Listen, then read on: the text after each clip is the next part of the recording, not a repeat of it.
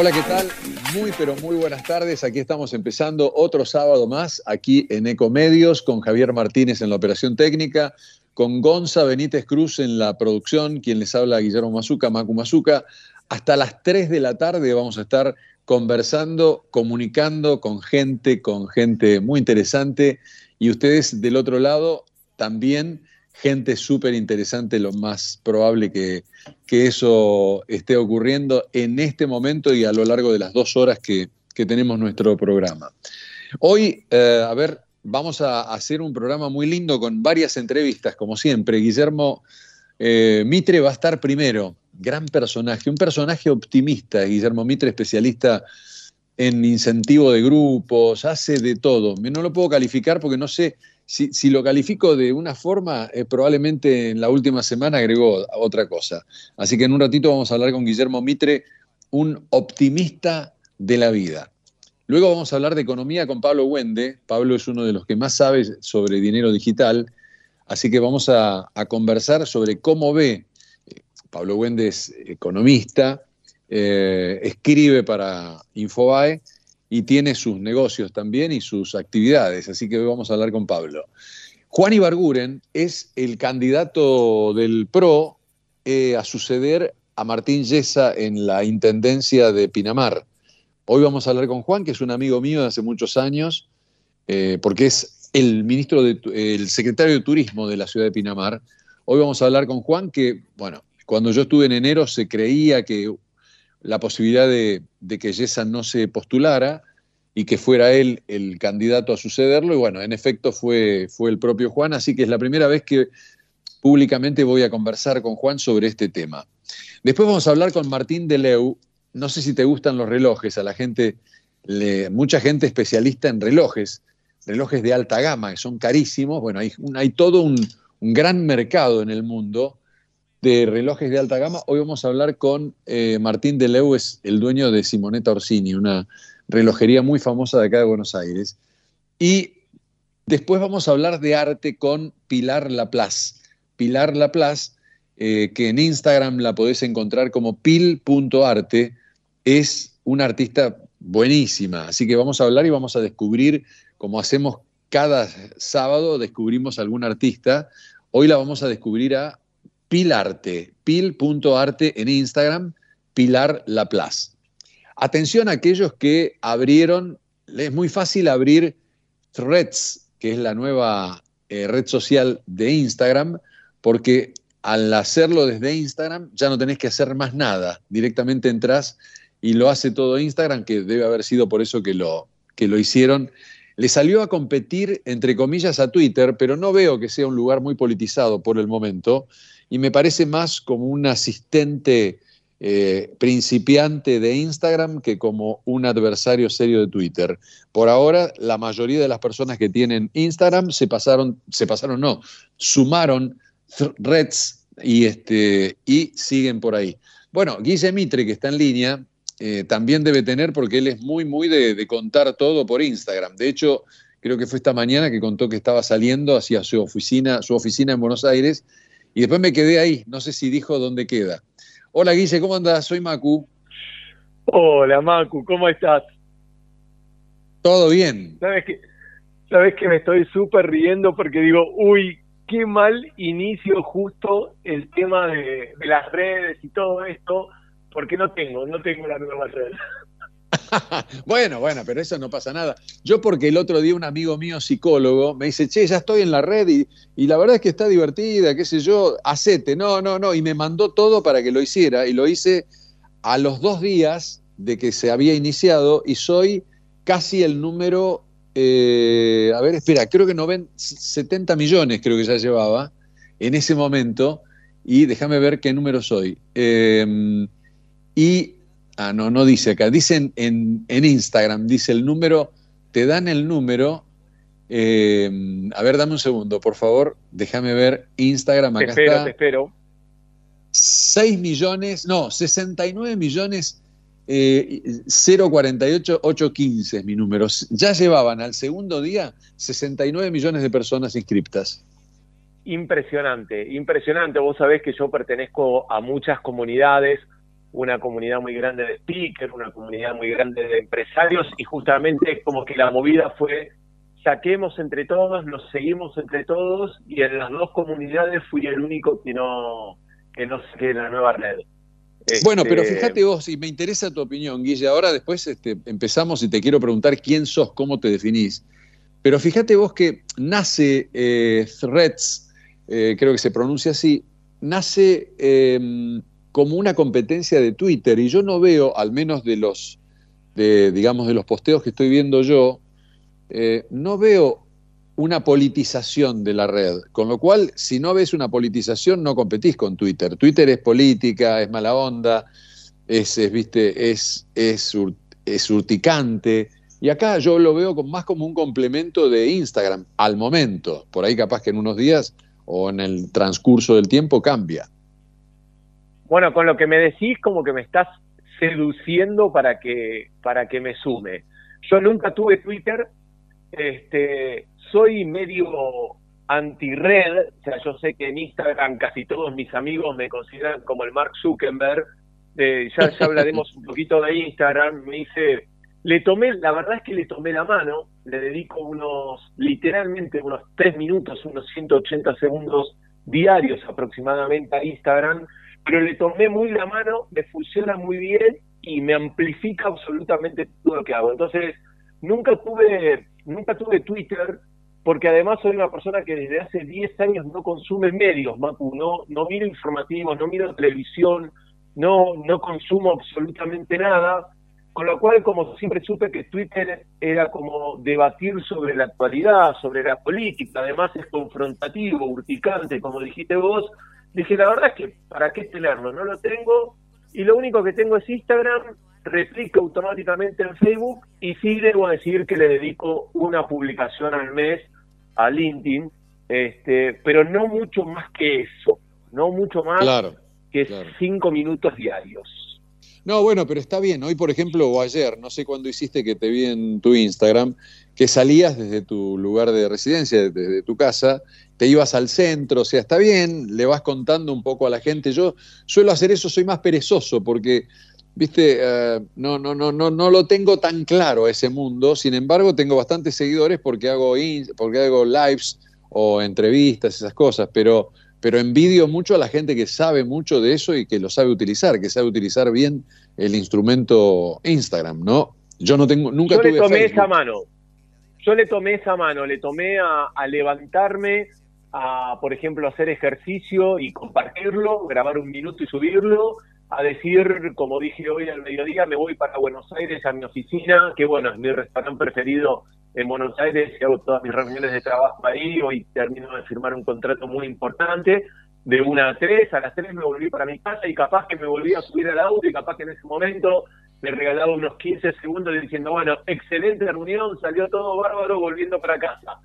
Y, y ah. como que encontré, como que encontré esos spotlights y, me funcionan muy bien. Y después obviamente lo combino con, con, esto que vos ya me conocés, que hace 20 años que trabajo en Latinoamérica y en Colombia y en Ecuador y en España, y capaz que sí, cuando estoy de viaje y estoy solo, o en los aeropuertos o en los trabajos, capaz que ahí me pongo un poquito más creativo y subo un poquito más ya desde un lugar más profesional. Pero siento que he logrado un buen equilibrio entre lo profesional y lo personal, que es lo que busco en la vida, tener un equilibrio permanente. A ver, una curiosidad, ¿cuál es el restaurante que vas y que, es importante para vos, que vas a comer y que vas a hacer reuniones y todo? ¿Cuál es? Porque a mí me interesa mucho el tema gastronómico, ¿no? A mí me gusta mucho, me parece que los negocios se hacen también eh, en los restaurantes, o sea, comiendo la gente o, o en cualquier lugar, ¿no? Pero comiendo. Yo te, ahora te lo voy a decir, pero yo tengo dos grandes lugares para cerrar negocios. Uno es este restaurante, que ahora te lo comparto, y el segundo es la galería de mi casa. Prender el fuego, hacer un asado y decirme, che, si estás en zona norte, venir a comer un asado a casa y hablamos de negocios comiendo un asado y tomando una copa de vino. Así que mis dos grandes lugares para cerrar negocios son mi galería en casa y la mar en Palermo. Claro, la mar en Palermo es divino, es uno de mis restaurantes preferidos desde que lo abrió, lo abrió Robertito, García Moritán con algunos socios y ahora después vendió García Moritán y está ahí este, su socio eh, Boer, ¿no? Marcelo. No conozco toda esa interna, no la conozco, pero es, y, además, ¿sabes qué, Mapu? Le tomé el tiempo también a la mar. Eh, hoy fue distinto, hoy, hoy fue un almuerzo de trabajo, pero en general, eh, los días que voy a Capital, me trato de armar mis dos, tres reuniones de trabajo y suele terminar mi día a las 4 o 5 de la tarde, que generalmente no hay nadie, en la terracita de la mar con, con algún amigo, compartiendo una copa, este, o, ah, celebrando el día. ¿Tenés tu, oficina, ¿Tenés tu oficina en Palermo entonces o no? La verdad es que mi trabajo, que probablemente ahora nos metemos un poquito ahí, mi trabajo no requiere oficina. Yo desde hace 20 años me dedico a entrenar equipos comerciales de, de grandes corporaciones en Latinoamérica, con lo cual el 99% de mis reuniones siempre son en la empresa que me está por contratar. Claro. Así que cuando digo que voy a mi oficina, cuando digo que no, voy bueno, a mi oficina, como dijiste me voy a mi oficina, por eso te pregunté, pensé que tenías una oficina, claro. No, no, no, me refería puntualmente, me refería a, la mar, porque es, es como mi ah. oficina en donde me termino juntando. Literalmente me refería a la mar. Ah, mira, no, no, no imaginé que era ahí. También es, es, un lugar espectacular, me encanta. Así que en cualquier momento iremos o a la galería de tu casa. Eh, eh, ya, ya, te tomé los dos lugares.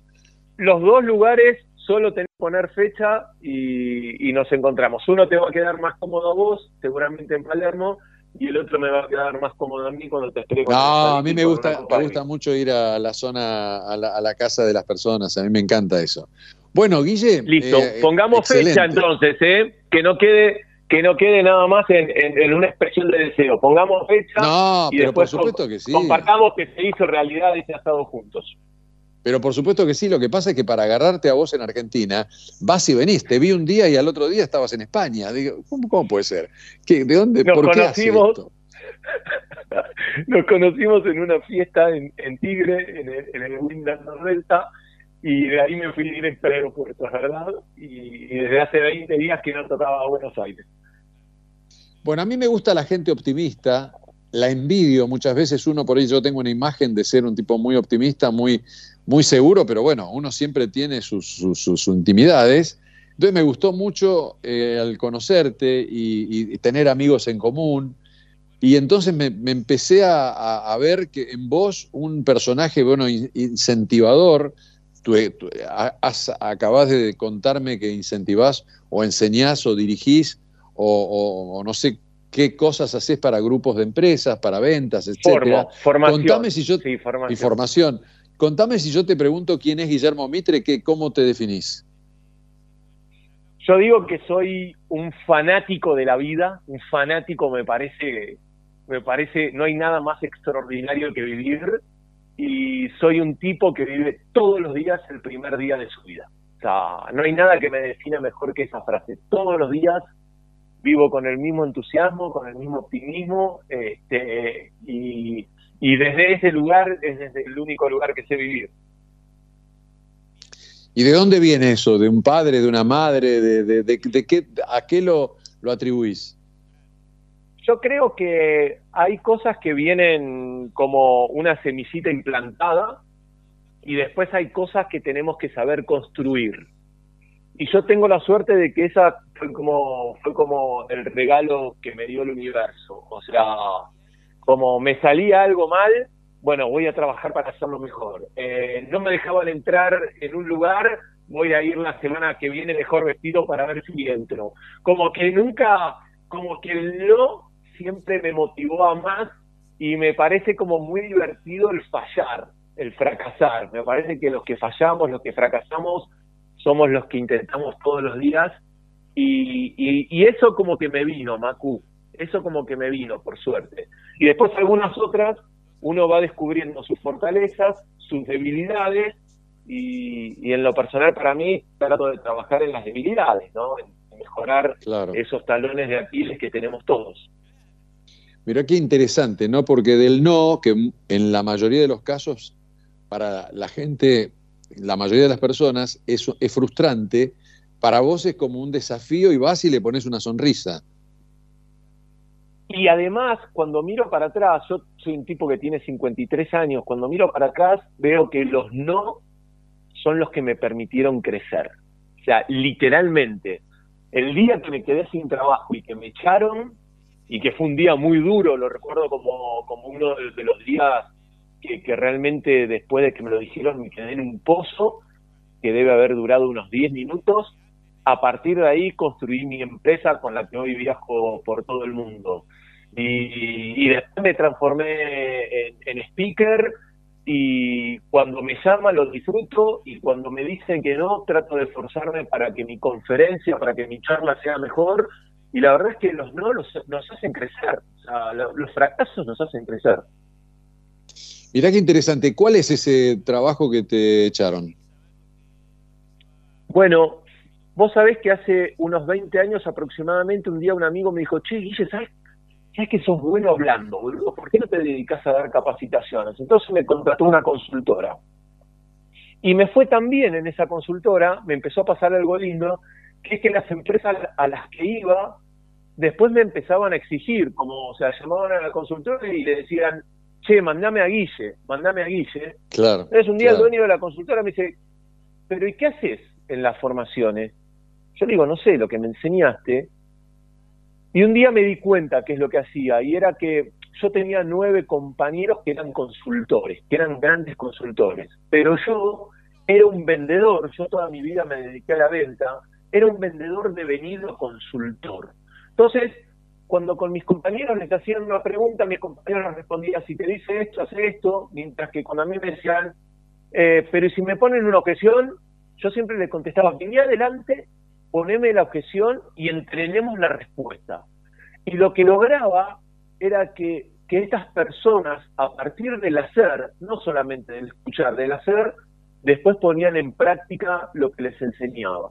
Entonces, me empezó a pasar esto muy lindo, ¿no? De que me empezaban a llamar las empresas a mí. Hasta un día el dueño se dio cuenta, el dueño de la compañía, y me dijo, Guille, yo quiero que me armes un equipo de siete Guillermos no quiero tener más consultores, quiero tener vendedores que sepan vender y vos entrenalos y convertirlos en, en, consultores, lo cual para mí es el trabajo más lindo del mundo, que es reclutar personas y formarlas para un trabajo. A mí no hay nada que me apasione más que eso, con lo cual me encantó y me hizo una doble propuesta. Me dijo, mira, Guille, yo me voy a separar de mi socio y le voy a dejar todos los clientes y todos los consultores, y me voy a quedar con vos. Y yo lo que quiero que seas mi gerente comercial, mi mano derecha, y que tengas dos funciones. Por un lado, que armes el equipo, que armes el equipo de consultores, y por el otro que salgas a vender conmigo. Entonces yo te ofrezco un sueldo fijo y una comisión de lo que vendamos este año juntos por Latinoamérica. Y pasó algo muy lindo, me pasó que, armé un equipo de siete consultores que, que, la rompíamos, o sea, que, nos divertíamos mucho, que éramos muy buenos haciendo formación, y lo que nos pasó fue que cuadriplicamos la venta. Por ejemplo, si, esa empresa vendía 400 mil dólares al año, pasamos a vender 1.600.000. Y no estoy muy alejado justito de los números que te estoy diciendo. Eh, fue así. Con lo cual, cuando terminó el año, me tenía que pagar la comisión de la venta total. Y cuando terminó el año, me, de, hecho, nos juntamos en un lugar muy conocido, acá en, Perico, en, zona norte, y me dijo, tomé una decisión, no te voy a pagar tu comisión porque es mucha plata, pero lo que te puedo ofrecer es un 50% de tu sueldo. Y yo me acuerdo que le dije, Lucas, o sea, eso puede ser un nuevo arreglo para el año que viene, pero me tenés que pagar lo que convinimos por el año que acaba de terminar. Y me acuerdo que me miró y me dijo, ¿sabes qué? En este momento prescindo de tus servicios. Hacé lo, lo que tengas que hacer. Pero no te voy a pagar. O sea, no tenías nada firmado ni nada. ¿Pero por qué ustedes a las empresas les cobraban según las ventas que tenían? ¿Les cobraban una comisión a las empresas? No, no, a las empresas implementábamos un programa y le cobrábamos un fee. O sea, teníamos ah, o sea, todos los fijos de las empresas era lo que vos tenías un porcentaje que no te lo reconoció. Claro, entonces venía un retail muy grande de Latinoamérica y me decía, tenemos que entrenar mil personas, y le pasábamos un ticket de 100 mil y firmábamos un contrato. Claro. Y, además y yo el era el porcentaje de encargado. esos 100 mil Yo era nunca te lo dio. Exacto. Ah, Eh, tremendo, un, un, un muchacho tremendo, ¿eh? Sí, y vos sabés que ese fue el último día que lo vi. Ese fue el último día que lo vi, porque ese día, eh, te cuento una intimidad, Macu, yo ese día tenía miedo de volver a casa. Tenía Claro. mucho miedo de volver a casa porque yo sabía que cuando llegaba a casa me iban a decir, te dije que no tenías nada firmado, te dije que esto, te dije que lo otro, y yo dije, "Uy, encima tengo que volver y me van a cagar a pedo. Y me acuerdo que cuando volví y le conté a mi mujer, ella me dijo, te va a ir mucho mejor solo. Y Mirá fue, qué bueno. fuck, viste, fue como esa, esa última gota que necesitaba para... Y esto, esto había ocurrido un sábado, el domingo saqué un ticket de avión, me fui para Colombia y fui a presentarle una propuesta de un programa nuevo que había diseñado 100% basado en entrenamiento al retail más grande de Latinoamérica, en el cual yo había trabajado el año anterior. Y le presenté un programa nuevo de 10 días y me dijeron, dale, vamos para adelante. Y literalmente ese contrato fue cuatro veces más grande de la deuda que tenía Lucas conmigo. Mirá qué Entonces- bueno, mirá qué bueno. Yo, sabes que nunca lo volví a ver a Lucas porque yo me acuerdo que, que lo único que pensé es quiero volver a verlo para darle un abrazo. Este, eh, realmente fue la persona, yo gracias a él hoy tengo mi empresa y, y me va bien. O sea, cuando a mí me dicen, Guillen, sos un gran emprendedor, yo siempre digo, mira, yo, a mí me emprendieron. yo no emprendí, yo no emprendí por, por ganas, por motivación. A mí literalmente me emprendieron. Así que eh, eh, es un antes y un después. Sí. ¿Qué tiene que tener un buen vendedor? ¿Qué, les, qué les sugerís? ¿Cu- cu- ¿Por dónde andás? ¿Por dónde vas cuando, cuando tenés esos grupos de personas y decís, che, eh, acá yo eh, voy, voy, a, voy a charlar con ustedes para que, no sé, no sé si dirás, para que esta empresa pueda beneficiarse más, no sé cómo lo encarás, cómo, cómo, cómo se hace eso. Bueno, yo a partir de estar estos últimos 20 años entrenando equipos comerciales, esta es como a mí la parte que más me gusta, pero yo tengo dos grandes conferencias por las que me contratan en el mundo. Una se llama Creando el Dream Team y la segunda se llama Nacimos para Vender. Y en Nacimos para Vender, lo que yo intento siempre, en mis dos conferencias, intento dejar herramientas aplicables, que ese mismo día quien me escuchó la pueda aplicar en su comercio, en sus equipos, en sus negocios y, y que puedan y que puedan obtener beneficios. En mi conferencia Nacimos para Vender, mi objetivo es que cualquier vendedor, cualquier persona tenga herramientas para vender más. Entonces, número uno, lo que yo le diría a cualquier persona que tiene que vender es que entienda que, la venta es un proceso, que la venta no es a ver cómo encajo esto, a ver cómo le meto esto, la venta es un proceso. Y este proceso tiene tres momentos, tres momentos bien diferentes. El primero que es generar empatía, que es que el otro te permita, ¿no? O sea, por, por ejemplo, Macu, para haber llegado a esta entrevista, lo primero que tuvimos que sentir nosotros es, acá hay match, o sea, hay algo. Claro. O sea, lo primero Claro. que yo le digo a un vendedor es genera empatía, o sea, que haya un match con la otra persona, porque nadie le va a comprar a otra persona en la cual no confía. Entonces, número uno, genera ese match, genera esa empatía, genera ese acercamiento. A partir de generar el acercamiento, pasamos al momento número dos, que es conocer cuál es la necesidad del otro. Y esto es para mí el punto más clave. La venta es algo así como entablar una empatía y conocer los gustos, las necesidades, las preferencias de la otra persona.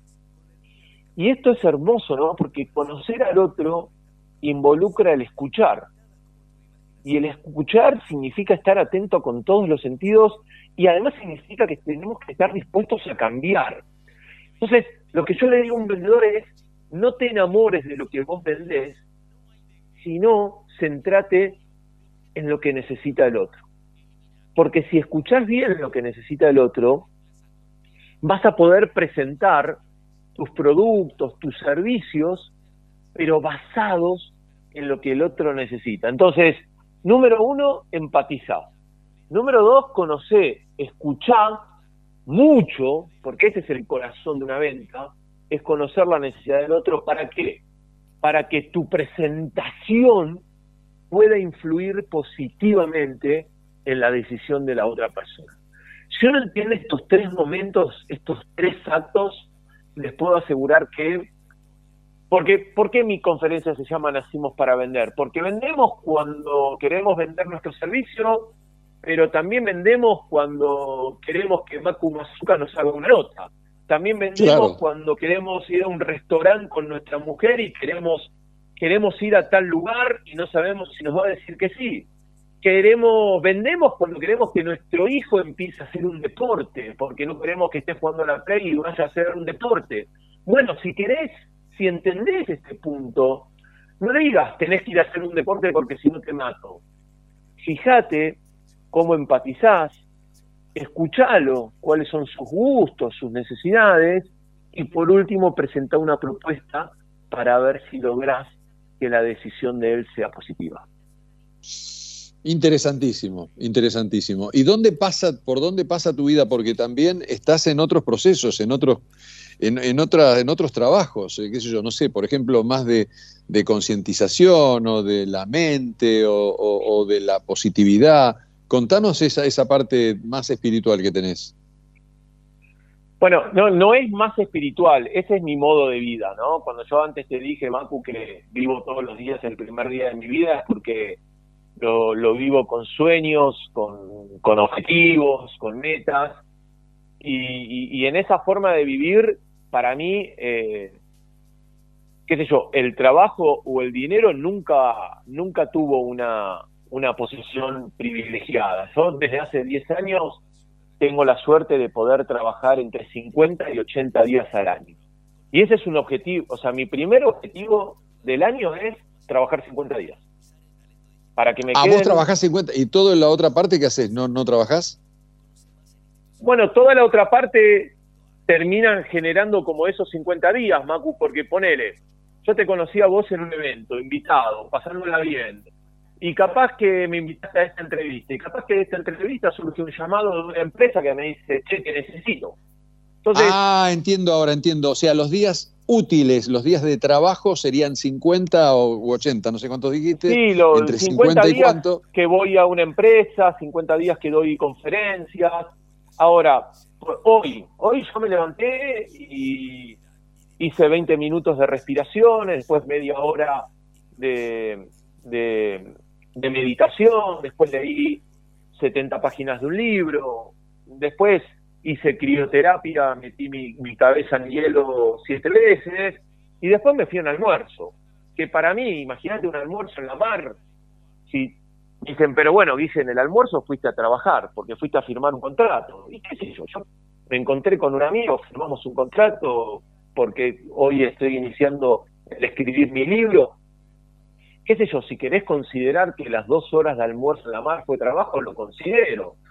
Si considerás que esta, que esta nota de media hora es trabajo, si la querés considerar trabajo, la considero para, para mí hoy no fue un día que trabajé. Claro, quiero decir, un día está bien, está bien, está que, bien que respiré, que medité, que hice flexiones, que me fui un almuerzo, que estoy haciendo una nota con vos súper divertida, que podría hablar de la misma manera, Macu, si nos encontráramos a tomar un café, la charla sería bastante parecida a esta, quiero decir. Sí, totalmente. Y, y, hoy a la noche tengo una cena súper armada con mi mujer para celebrar, ayer a la noche tuve una cena con dos amigos, eh, que ceno con mis dos amigos desde hace 22 años todos los miércoles quiero decir, el foco de mi vida está puesto en la cena de ayer con mis amigos, en la cena de hoy con mi mujer. Entonces, si vos me preguntás quién soy, bueno, yo el objetivo de mi vida es pasarla bien estos 300 estos 300 días que no trabajo. Hoy es uno de ellos.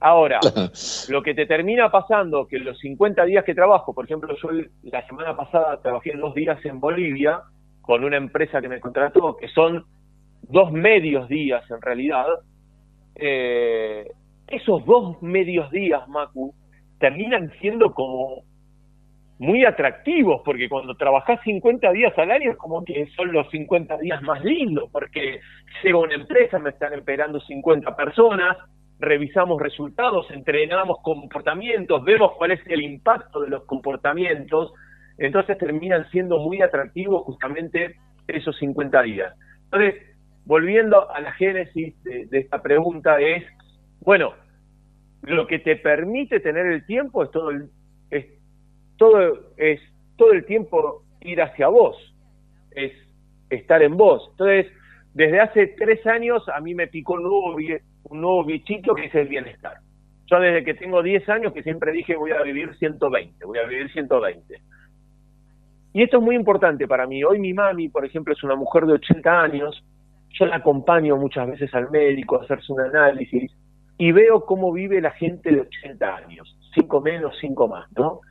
Y veo que arrastran los pies, que están en una silla de rueda. Entonces, hay algo que a mí me atravesó y es, yo quiero vivir 120 años, pero 120 años comiendo asados, haciendo 20 dominadas por día, haciendo fricciones, respiraciones, o sea, lo que yo busco es calidad de vida. Entonces, si lo que quiero es calidad de vida, trabajo para generar calidad de vida. Ahí es donde está mi foco, Macu. Mi foco todos los días de mi vida, yo trabajo por la calidad de mi vida. En el medio de todo eso encontré cosas fabulosas. Una es la exposición al frío. O sea, meterme en 200 kilos de hielo todos los fines de semana. Amanecer en el parque de mi casa acá en Buenos Aires, por ejemplo, ahora el viernes ya vi que en Pilar va a ser menos un grado. Entonces yo sé que el viernes me levanto, me pongo el solcito y me acuesto 10 minutos a hacer respiraciones sobre hielo.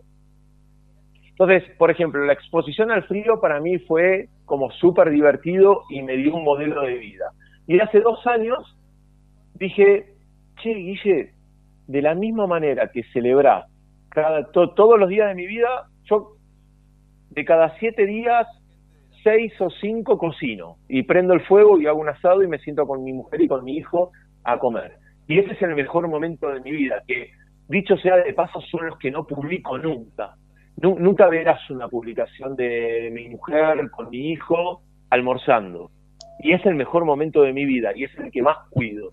De la misma manera que la cena de los miércoles desde hace 22 años nunca se publica una foto porque es un arreglo entre los 11 amigos. Esto no... Sí, ayer vi, en Instagram la mesa y la parrilla que, mostraste. Pero solo eso, ¿viste? O sea, solo el fuego y solo la mesa preparada. Entonces, ¿dónde pongo el foco? En eso, en la calidad de vida. Entonces, dije, bueno, si se puede celebrar, cada si cada sentada a comer puede ser una celebración si por ejemplo la exposición al frío puede ser una celebración, yo lo que dije un día es, imagínate si disfrutás, Guille, del respirar. Imagínate si cada inhalación, si cada exhalación se transforma en una celebración. Entonces ahí me metí con todo el tema de la respiración, descubrí Oxygen Advantage, que es la empresa número uno, digamos, en, todas, en todo lo que son estudios y certificaciones, en todo lo que genera el dióxido de carbono, el oxígeno, en, el impacto que puede tener la respiración en, dormir bien, en hacer bien la digestión, en tener más energía en el día a día. Y justamente cuando yo te conocí el otro día, Macu, en, en, Tigre, el jueves que nos conocimos, yo de ahí me fui directo para, para Ezeiza porque me fui 15 días a España a, certificarme como, como máster instructor en, en respiración. Y eso como que termina sumando nuevas cosas, ¿no? Entonces, che, Guille, ¿quién sos? Y siento que soy como un iniciador serial de cosas.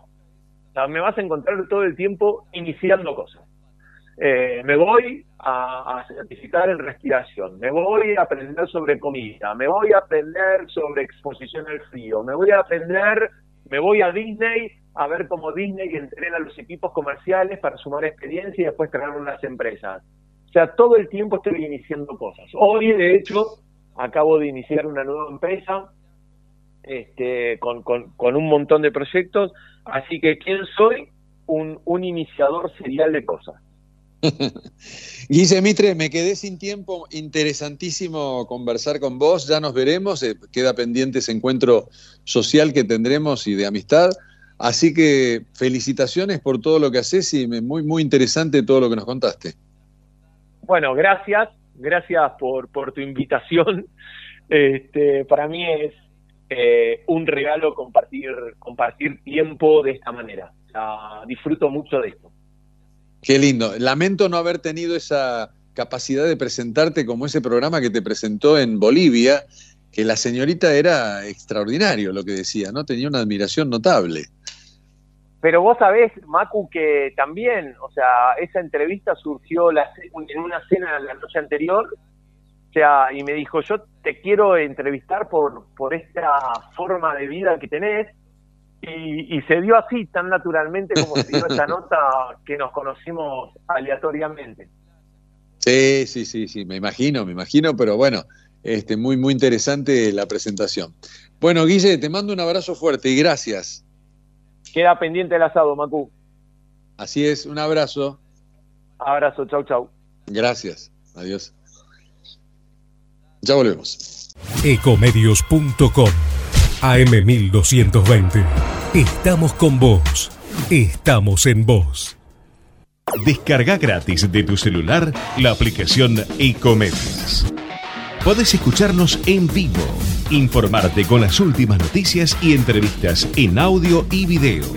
Búscala y bajate la aplicación Ecomedios. Espacio seguido por la Dirección Nacional Electoral. Están los que hablan de combatir el narcotráfico y estamos los que lo hicimos. Le pusimos fin a las tres de las principales bandas de narcos de la ciudad. Banda de Marcos Estrada, Banda de Derlis, Banda de Dumbo. Vamos a hacerlo porque ya lo hicimos. Hagamos el cambio de nuestras vidas. José Luis Espert, Cintia Houghton, precandidatos a senadores nacionales por la provincia de Buenos Aires. Lista 132.5. Juntos por el cambio.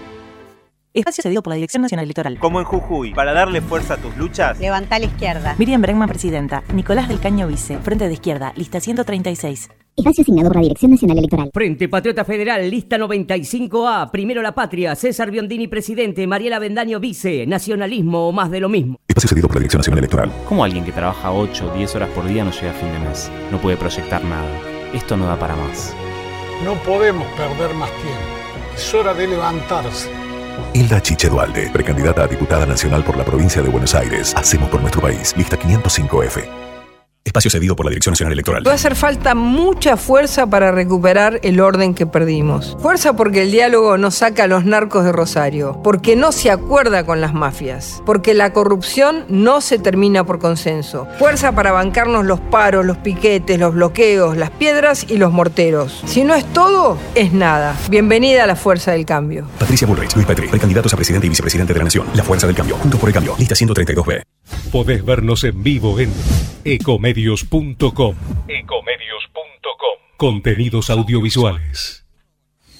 Conectate con nosotros. Contestador 5 254 2353. Mejoramos la vida de los argentinos. DESA. Energía que transforma.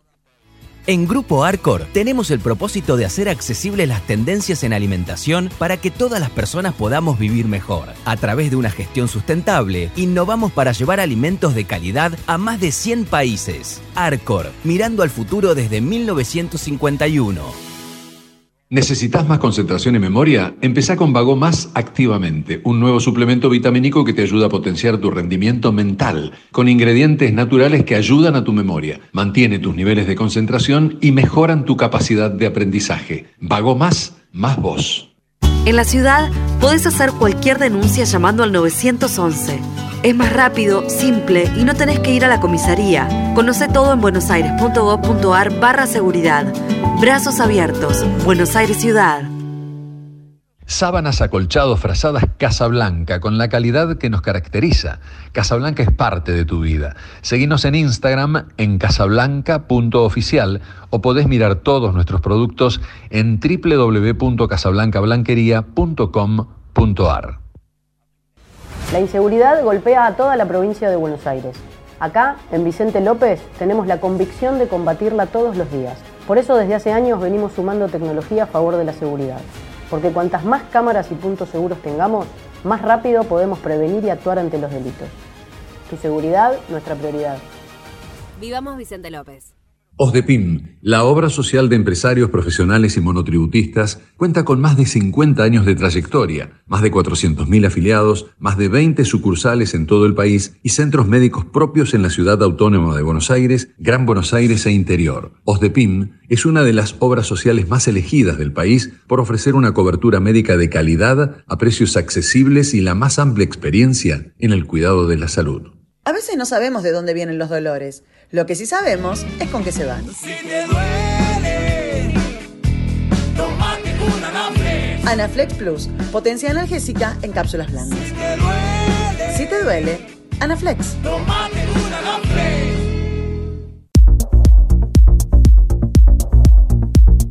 Bueno, lo tengo en línea Pablo Wende. ¿Cómo estás? Buenas tardes. ¿Qué tal? Muy un placer. Buenas tardes. ¿Cómo andan? Igualmente, ¿cuánto tiempo hace que no te veo? Te leo, te escucho, pero no te, no te estoy viendo. Tal cual, tal cual. Ya, ya, nos, ya nos veremos en algún encuentro, en algún lugar, seguramente pronto. Bueno, estás muy activo. Ahora te quiero preguntar un poquito sobre economía, pero voy a empezar sobre ese encuentro sobre dinero digital que vos estás entre los periodistas especializados liderando hace años. ¿Qué es lo que se viene para, para tu presentación del año? Sí, sí, sí, sí. Bueno, este, hace hace nueve años que hacemos Nuevo Dinero, ¿no? Que es este, un, un evento que, que reúne a todos los referentes de innovación financiera de Argentina. Viene mucha gente también de América Latina. Bueno, todo, todo digamos, todo lo que hace a, a, a, las novedades, ¿no? En este mundo de innovación, por ejemplo, billeteras digitales, cripto, eh, finanzas embebidas, es decir, empresas que se vuelcan a, a los negocios financieros el metaverso, Marco también, que es una, una gran tecnológica, pero que también roza el mundo de las finanzas. Y bueno, Argentina es como bastante pionero en todo eso, ¿no? Este, tenemos varios unicornios, Mercado Libre, que tiene a Mercado Pago como gran referente, después tenés Wallah, hay, hay, hay muchas empresas ¿eh? que, que, se han superado, digamos, valuaciones muy grandes y que están haciendo historia también en América Latina. Así que, bueno, todo eso va, va a pasar nuevo dinero el 13 de septiembre este, faltan dos meses, 13 de septiembre, miércoles 13 de septiembre, estamos haciendo este evento en el Centro de Convenciones de la Ciudad de Buenos Aires. Mira, eh, interesantísimo, como siempre. Eh, me llamó la atención, vas a decir, qué anécdota que trae Macu, bueno, pero te la voy a contar, porque el otro día pensé en vos en ese aspecto, pensé en el cambio este de andar sin dinero en el bolsillo y de pagar con aplicaciones, ¿no? Es decir, eh, salió de la cárcel en California una de las asesinas de Sharon Tate, una actriz que mató el clan Manson. No sé si te acordás el caso. Sí, sí, sí, este, la, hace la muchos mujer de años. Roman Polanski. ¿Perdón? La mujer de Roman Polanski. Claro, exactamente, la mujer de Roman Polanski. Ahora bien, lo que tiene que ver con esta conversación es que sale una de las asesinas luego de 50 años y ¿qué hace la justicia en los Estados Unidos? No es que la deja en la calle directamente, la largan, sino que va a un hogar a adaptarse al mundo porque digamos en 50 años no vio el mundo como, como está.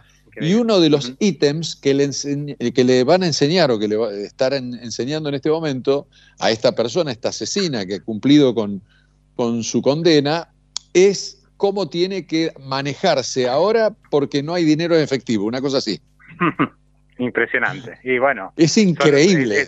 Porque es muy para vos, para, para que lo cuentes en el escenario. La voy a ver, no la había visto, no la había visto, la voy, la voy a ver Igual yo creo que, no hace falta irse 50 años para atrás. Para ahí si le hubiera ocurrido a alguien hace 10 años lo mismo. ¿eh? Claro, este, sí, totalmente, totalmente. Si, si, si ahí esto sale hoy, no puede creer, ¿viste? Uno, uno el pago con QR, que hoy te parece algo normal, habitual, hace cinco años no existía. O sea, no, no había QR en la Argentina, para darte una idea.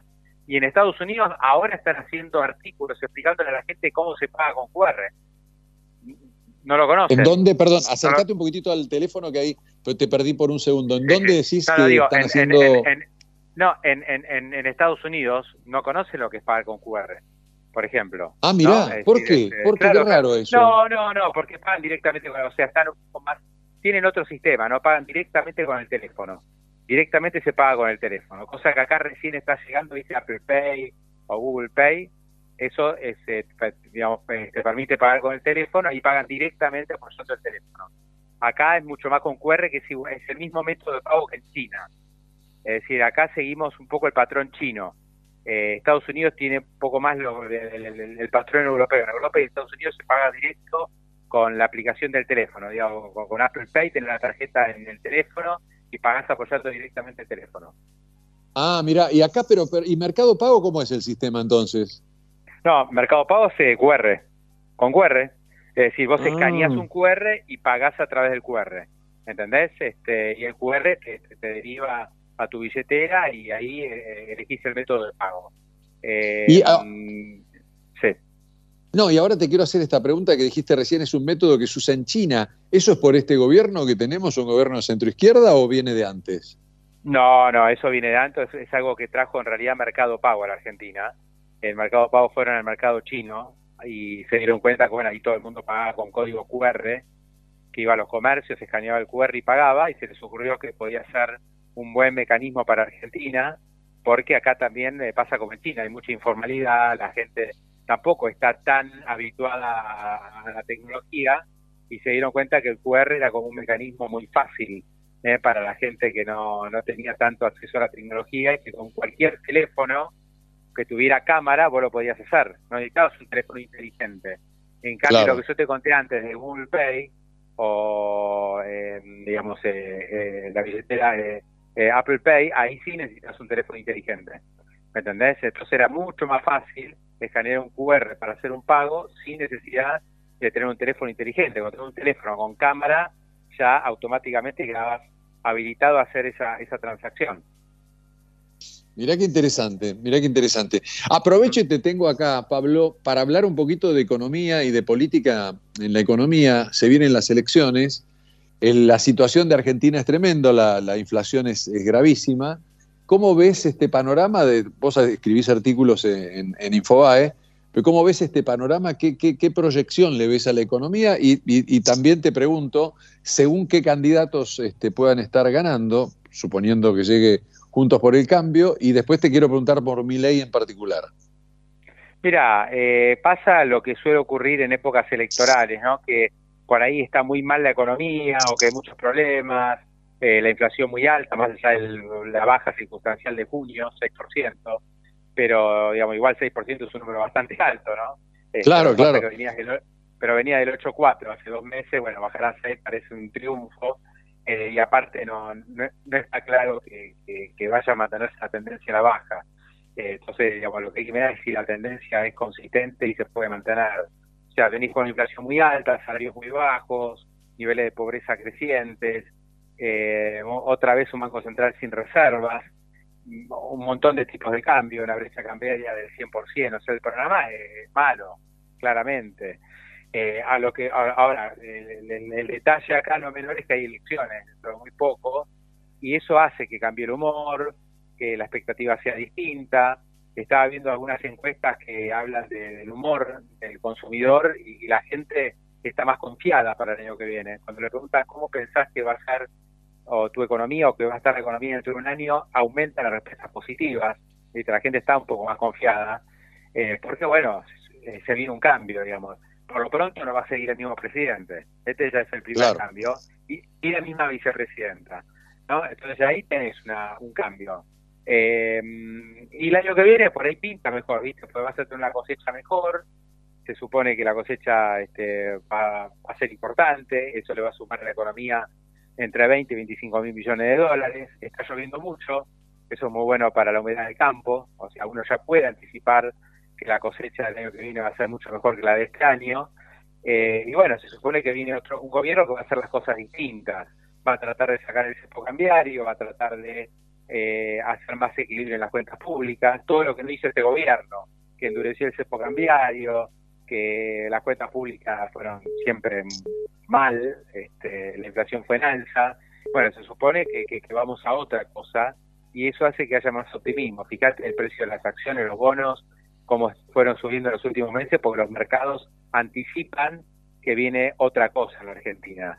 Pero bueno, ya nos hemos comido varias curvas de estas, ¿no? en donde parecía que había una oportunidad, que la cosa iba para arriba, y después nos desencantamos. Es la historia de siempre en Argentina. Igual Este, tenemos las- que- la- el, pre- el previo que son las PASO, Pablo, que viste que en las PASO la vez pasada cambió todo. La Argentina Claro. nos, fuimos pa- nos fuimos al fondo del mar. Sí, la pregunta es si esta vez puede cambiar todo después de la paso, si puede haber algún hecho que yo te diga esto es disruptivo total y esto va, eh, no estamos en los cálculos de nadie y puede pasar algo, digamos, como en, en agosto de 2019. Yo creo que las chances de que pase esto son muy bajas, ¿no? Este, igual hablamos el 14 de agosto, falta poco, ¿no? Pero me parece que eh, falta, digamos, que, que, que- que es raro que pase, porque en realidad la paso del 2019 era blanco-negro era sigue Macri o vuelve Cristina. ¿Viste? Entonces era bueno, si vuelve Cristina, vuelve el cuco para los mercados y para los inversores. Y hoy yo creo que no es tan así, ¿viste? Hoy tenés dos candidatos juntos por el cambio, que bueno, en la paso se va a saber quién gana. Está Massa, que mm, en general no se lo ve como una continuidad del kirchnerismo duro.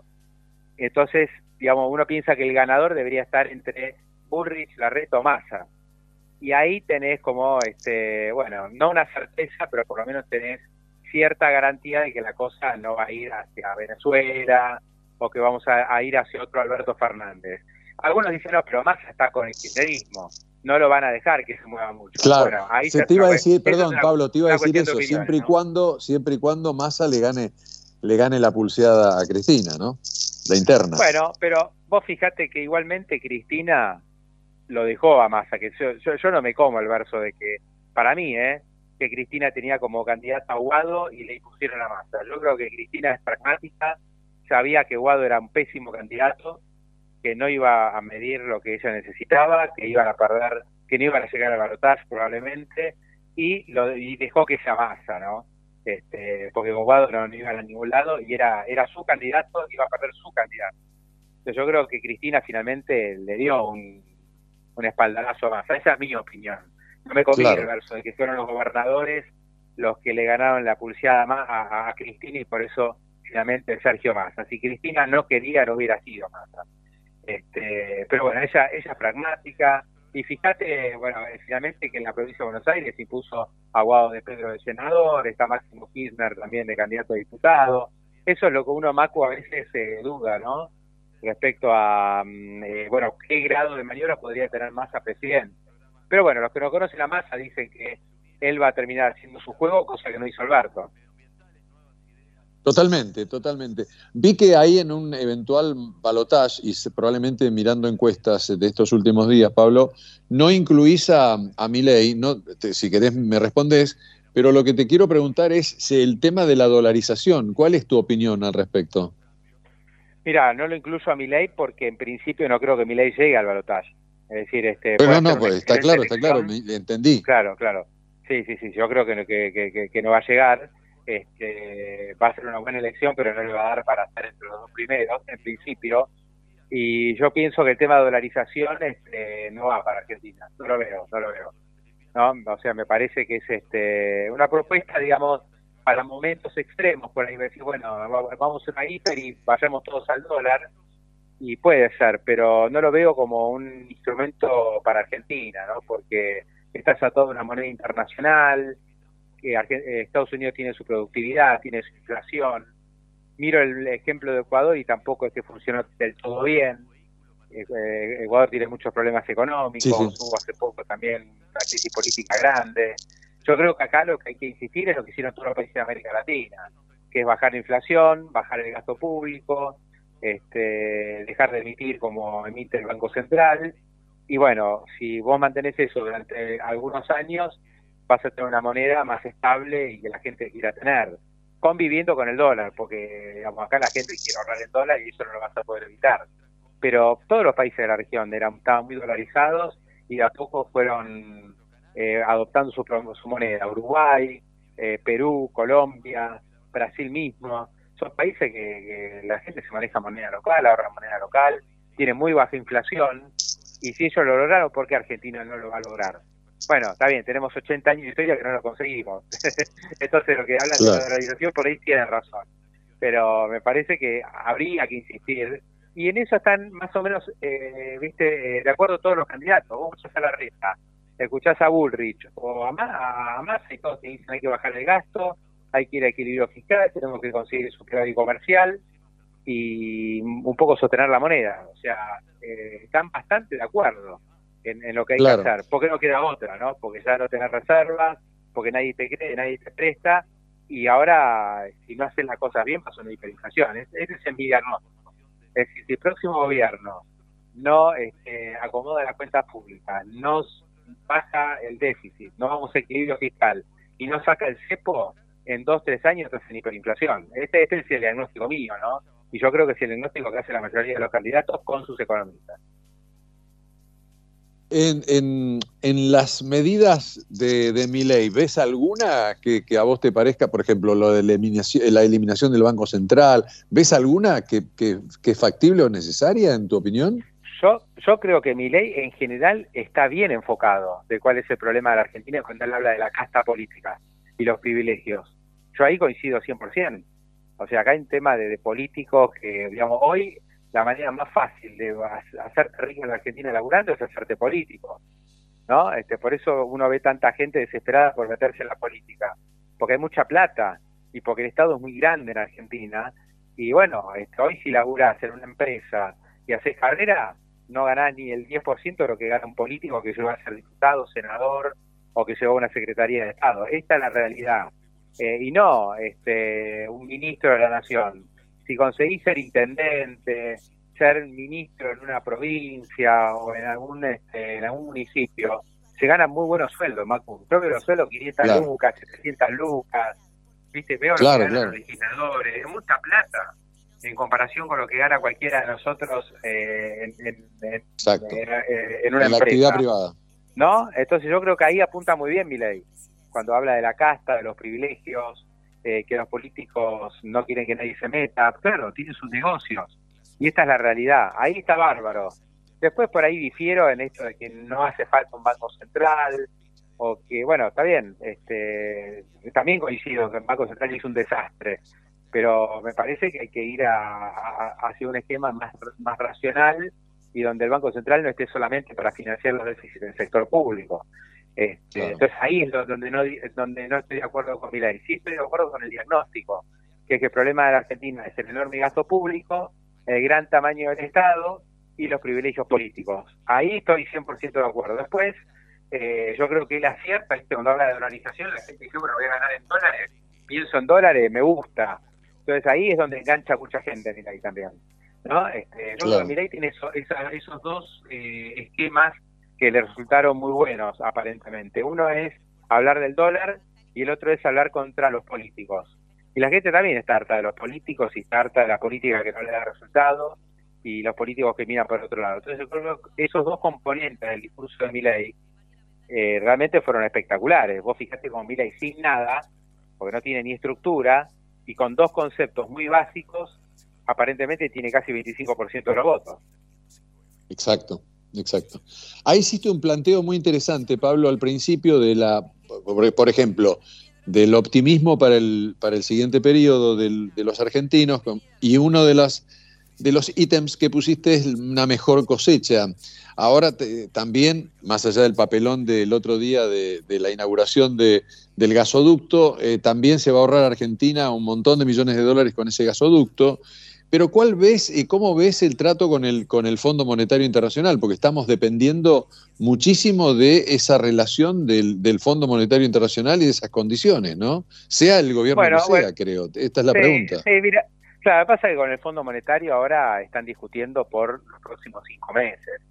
O sea, lo que está en juego ahora es hacer un mini acuerdo que le permite a la Argentina llegar un poco mejor, un poco peor a, la, digamos, a diciembre y después el próximo gobierno sí se va a sentar con el fondo a hacer un programa de largo plazo, ¿no? Lo que se llama el acuerdo parciales extendidas, que es por lo menos tres años. O sea, el próximo gobierno lo que va a hacer es un programa donde el fondo nos va a acompañar durante los próximos tres o cuatro años. Ahora se está discutiendo, digamos, cómo llegas hasta fin de año, más a lo que necesitas que le den más plata para intervenir en el mercado, para que no se escape el dólar, y el Fondo Monetario no quiere, ¿no? Y no quiere porque si yo te doy plata ahora, eh, ¿qué vas a hacer? ¿Te la vas a rifar? ¿Para qué? Para sostener un cepo cambiario y un tipo de cambio oficial artificial. Entonces, el fondo lo que le dijo a Massa es no te doy plata, plata adicional, ¿no? Este, y están en esa discusión.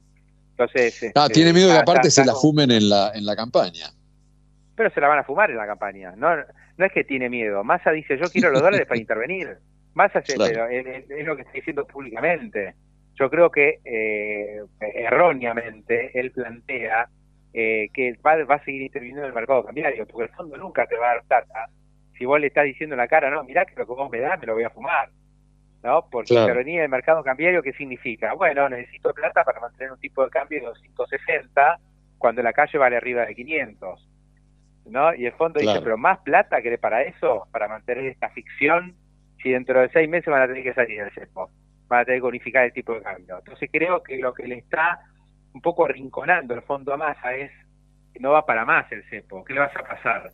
Al próximo gobierno una brecha de 120%, vas a terminar con cero reserva, empezá a hacer ahora el, el trabajo sucio, empieza ahora a liberar el cepo y a reconocer que el tipo de cambio oficial no es el real. Pero obviamente Massa no quiere, porque es ministro de Economía, pero además es candidato. Entonces, esta, esta, es la discusión que hay hoy entre Argentina y el FMI. Este, veremos ¿no? si, si hay algún desembolso, por lo menos para devolverla al fondo. Y ahí lo que dice Massa, bueno, si no me dan la plata, uso los yuanes. ¿eh? Tengo plata china y voy a claro, usar están toreando con China, están toreando con China. claro, exactamente, que a Estados Unidos no le gusta pero bueno, este, yo creo que es peligroso para Argentina pegarse tanto a China en este caso, ¿no? Bueno, fíjate, fíjate este Pablo, que el otro día yo en mi Twitter, arroba Mazukamaku, puse que era el abrazo del oso, porque China ha dicho que en caso de que no le den el, crédito, e, ellos pagarían la, las, digamos, eh, la deuda argentina, una cosa así. Sí, sí, a mí un poco me asusta, ¿no? Que nos peguemos tanto a China. Creo que China es un buen socio comercial, que te compra soja, el problema es cuando entras en acuerdos estratégicos con los chinos, ¿no? Y yo creo que Argentina no es un país para pegarse tanto a, los intereses chinos. O sea, a mí me parece que Argentina está mucho más para estar alineado con el Fondo Monetario, con Estados Unidos y con Europa, y no con el eje China-Rusia, si querés, ¿no? Este, Obvio. vos fijate que los chinos eh, fueron los prestamistas de última instancia de Maduro en Venezuela, hasta que dijeron, macho, no te doy más es un desastre. Ah, bueno, los chinos apoyan Rusia, o sea, esto es una locura. Los chinos van a... eso, es increíble.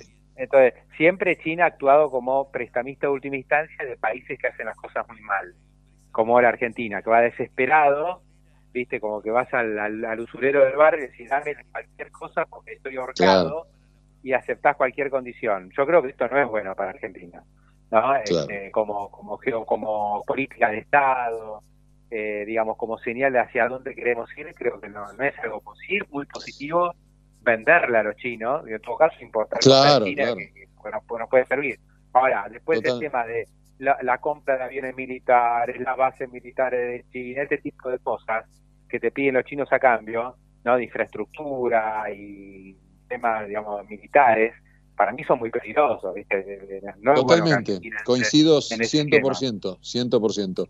Pablo, la última pregunta, el optimismo de, los economistas, optimismo entre comillas, ¿no? Pero de, la economía del futuro, a pesar de todos los problemas que tiene Argentina, eh, se pueden basar en, por, ejemplo, en la siguiente cosecha, esta ha sido pésima, eh, y en el ahorro del gasoducto. Mira, yo creo que en parte sí, pero sería un error, porque Argentina ya tuvo muy buenas cosechas, ¿no? Y ya tuvimos excedente de dólares y mirá dónde estamos. Sin ir más lejos, Macu, el año pasado fue excelente. El año pasado tuviste récord de cosecha, exportaste casi 90 mil millones de dólares, el Fondo Monetario te prestó netos 5 millones. ¿Y dónde están todos esos dólares? No quedó nada, no quedó nada. Entonces, no es tan importante ahorrarse 5 mil millones por el gasoducto, o recibir 15.000 palos más de la cosecha, sino generar confianza. Entonces, si vos te vas con los chinos, si recurrís al swap, eh, si le das la espalda al Fondo Monetario, si seguís con el CEPO, si seguís con déficit, la confianza no la vas a recuperar nunca. No te salva ni una ni diez cosechas, ¿me entendés? Primero es recuperar la confianza. Este, y que el nuevo gobierno, bueno, eh, lo primero que va a tener que hacer es borrar el déficit, no digo hacer un ajuste, pero sí equilibrar las cuentas públicas y eh, a partir de ahí, bueno, eh, tomar tomar decisiones, ¿no? Pero lo, lo, lo, primero va a ser eso, y si no lo logra, va a ser difícil eh, salir adelante. No no te salva una cosecha. Argentina hace décadas tiene buenas cosechas y estamos cada vez peor. Entonces, es algo que te ayuda, pero que no te salva. Claro. Pablo, te agradezco la atención, te mando un abrazo fuerte, muchas gracias y, felicitaciones por todo tu trabajo. Un abrazo grande, Marco, un placer como siempre, ¿eh? nos vemos.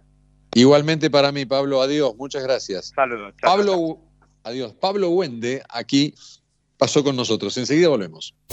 Desde Buenos Aires, transmite LRI 224, AM 1220, Ecomedios espacio cedido por la Dirección Nacional Electoral. Imaginemos una Argentina distinta, un país donde los honestos, los que se rompen el lomo trabajando, salgan ganando.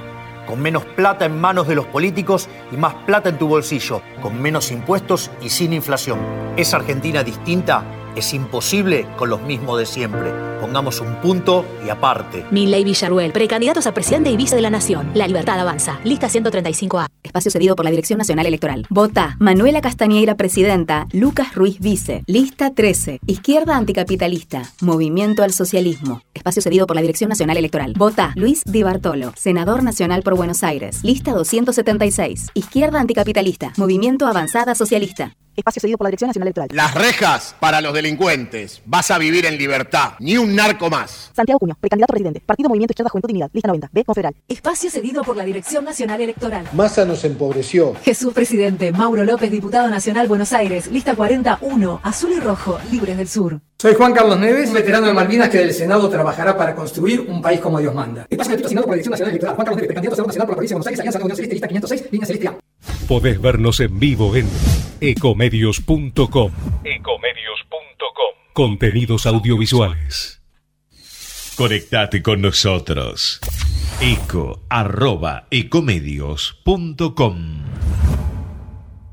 Impulsamos el desarrollo del país. DESA, energía que transforma.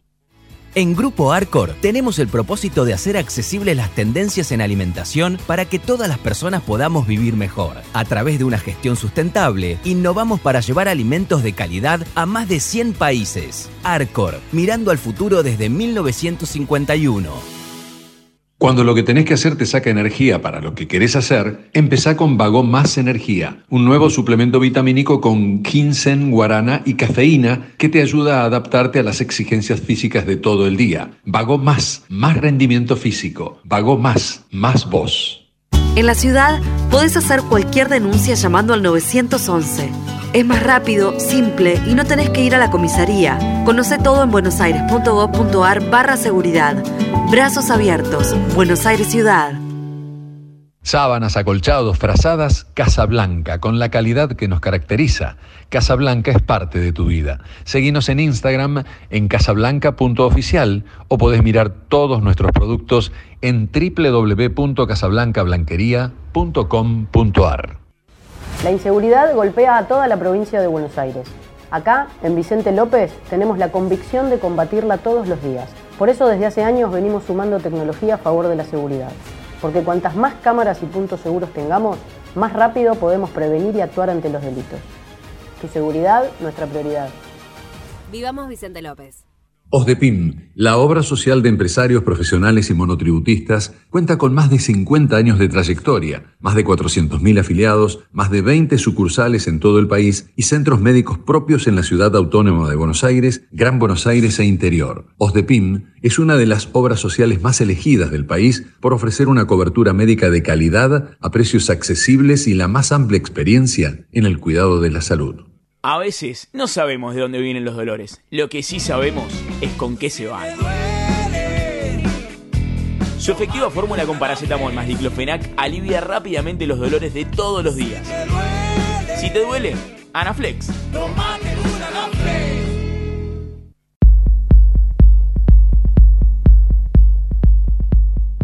Bien, seguimos en, en, nuestro programa hasta las 3 de la tarde. Ahí tengo en línea a Martín Deleu, que es un amigo, un gran conocedor y especialista en relojes, de hecho que tiene una gran relojería de la cual vamos a hablar ahora, pero me interesa saludarlo, conversar con él y bueno, y hablar y que nos enseñe un poco de, del mundo de la relojería en, todo el mundo, ¿no?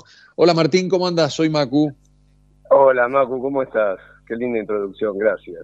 Gracias. Es que, es que yo, mira, eh, estos días que pasé por tu, por tu, tu negocio, tu tienda, Es que cada vez que te veo, recién hablé con Guille Mitre, abrimos el programa con un excelente...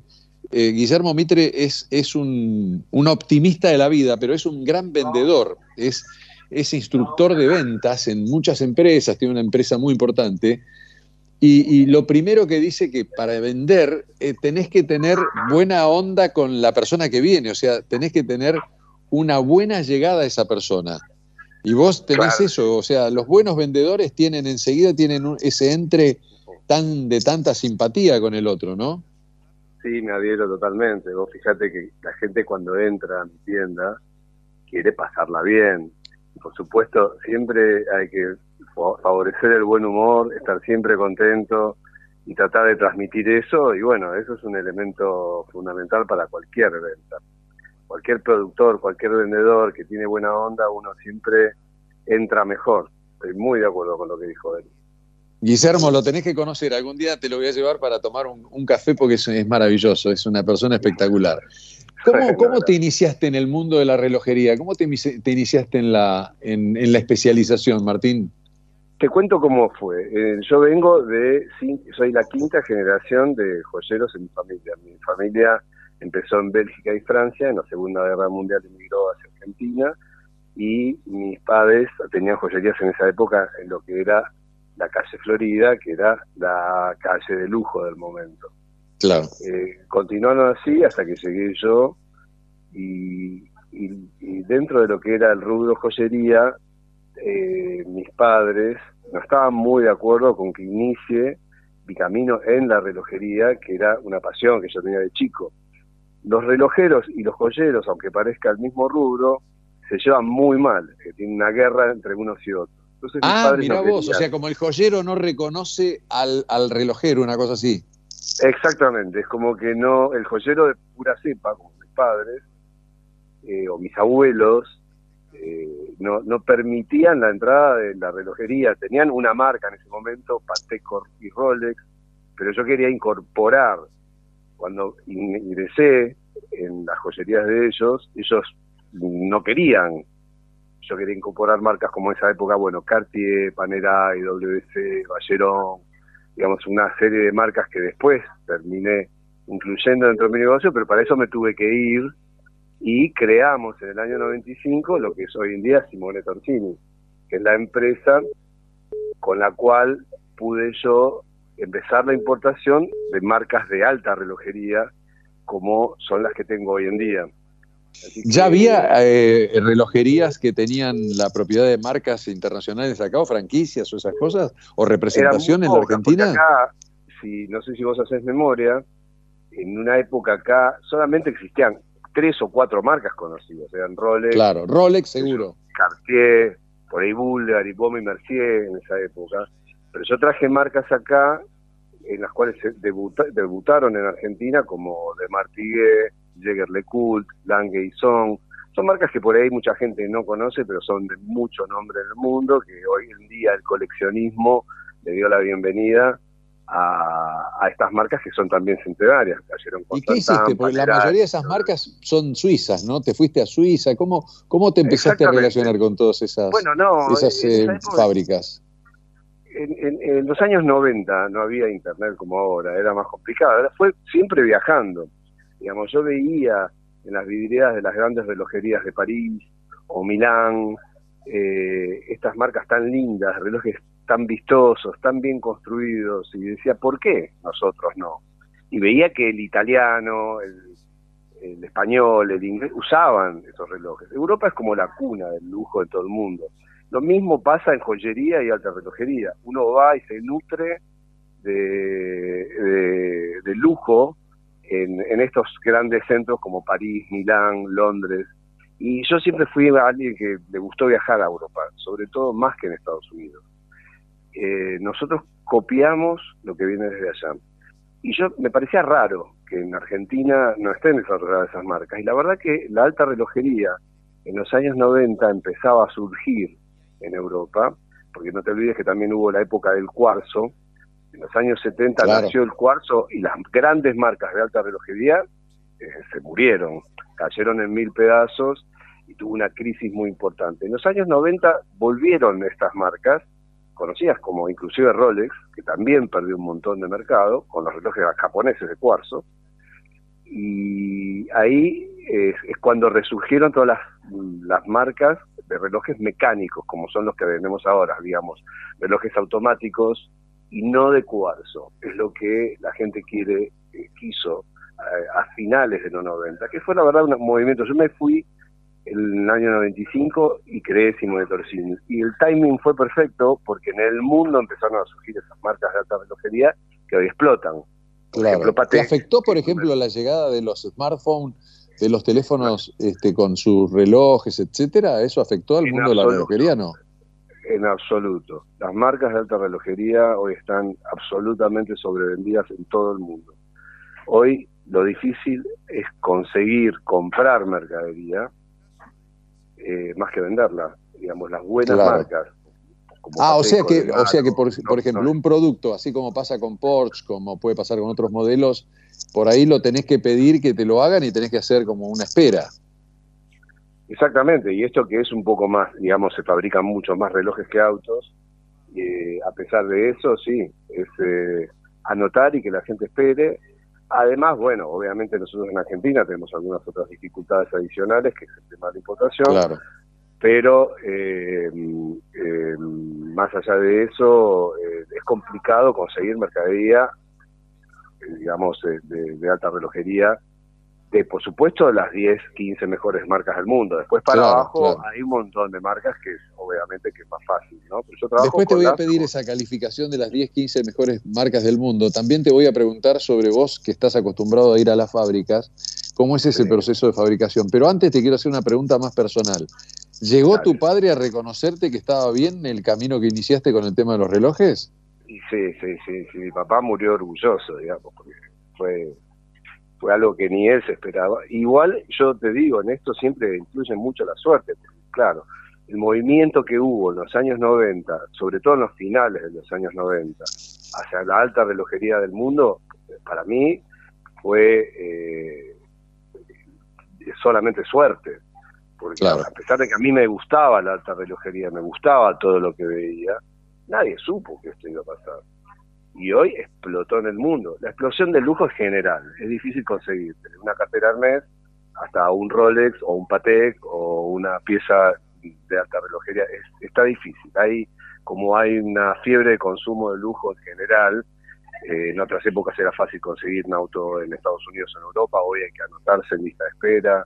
Bueno, eh, después de la pandemia esto se incrementó, durante la pandemia mucho más, y es una tendencia que va a durar yo creo que muchos años. O sea que no solo que tenés que tener el dinero para comprarte un modelo de, reloj o de auto, etcétera, de lo que sea tan, exclusivo, sino que aparte tenés que tener la suerte que haya en el mercado, si no tenés que esperar, por más que tengas el dinero que tengas. Exactamente, todo lo bueno o marcas de renombre es muy difícil en cualquier ámbito, sea carteras, zapatos, relojes, autos, eh, es, hoy, hoy es en el mundo difícil, muy difícil lo que uno quiere. Digamos, mucha gente se resigna y compra lo que hay, ¿no? Claro. Este, ¿Cuánta, ¿Cuánta relación le ves al, al, mundo de la relojería con el arte? Y muchísimo. Ese es un punto del que vos me preguntaste recién. El arte y la alta relojería están muy, muy, van muy de la mano. Porque hay, hay fábricas de alta relojería que eh, automatizan el producto. ¿Qué quiere decir? Uno va, por ejemplo, una marca como Rolex, eh, que es una marca que hace gran cantidad de relojes, que el componente artesanal está completamente perdido. Digamos, ponen el acero de un lado, por decirlo burdamente, y del otro sale el reloj. En cambio, por ejemplo, una fábrica como, como Paté Philippe o Bacerón Constantin o Lange y Sone son fábricas que vos ves gente eh, relojeros ah. uno al lado del otro, construyendo las máquinas manualmente. Esa manualidad es, la, es el arte que tiene el arte de la relojería, digamos, es el, el no poder construirlo sino de esta sola manera. el, expertise, el expertise de esas personas. Exactamente, exactamente, de relojeros super calificados que desde Suiza, muy, muy estudiados y muy entrenados en los temas, pueden hacer cosas que en ningún otro lugar del mundo se pueden hacer. O sea que si vos vinculás, como estás vinculando, Martín, el arte con la relojería, también hay gente que compra relojes como inversión. Sí, por supuesto. Y de hecho eso es lo que se ve marcado en los grandes remates que hay. Por ejemplo, bueno, hace, en el año 2017 se vendió un Patek en 30 millones de dólares que no anda. ¿Pero por qué? Claro, pero ¿por qué no anda? ¿Por qué compra alguien, gasta esa plata en un reloj que no funciona? ¿Por qué? Porque no hay nadie que lo pueda construir. Y si uno construye esos repuestos que necesita el reloj para ser reparado y, que lo ponerlo en funcionamiento, no se pueden hacer. No existe el relojero que pueda invitar. Para, para, lo que estás diciendo es que hay un reloj que marcó el récord de, venta de valor, 30 millones de dólares, que lo compró un señor y que no anda. 36. 36 millones de dólares. Nada, se puede creer. Entonces, claro, ese reloj es una obra de arte, pero bueno, uno dice, ¿qué pasa con ¿Pero hicieron uno solo o los otros están, pero los tienen, no los tienen en venta? ¿Perdón?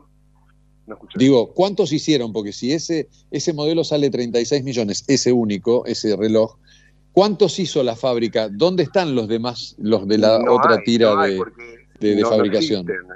en esa época, te estoy hablando de principio del siglo pasado, no me acuerdo exactamente, este circa 1901, 1902, un Patek Philippe, que fue construido por un relojero. Ah, y es una muy fue una, obra sola, o sea, un, solo Exacto, Exactamente, es una obra única. Pero igual, si encontramos un reloj mellizo, digamos, hecho en esa época, va a tener el mismo valor sin duda. Eh, entonces son relojes que por ahí hay gente que tiene tirados en el fondo un cajón y no saben lo que valen. Nosotros claro. Eh, reconocemos aquí en y conocemos muy bien eso y damos cierto valor y piezas que van a remate o que eh, por lo menos el, dueño de esas piezas sabe qué valor tiene, pero hay mucha gente que no sabe lo que tiene. Claro. Te hago una pregunta, obviamente si tenés la respuesta sin, sin apellido, sin nada, pero ¿cuál es el reloj más caro que está en la Argentina o que tiene, que, que, que, que tiene alguna persona acá en la Argentina?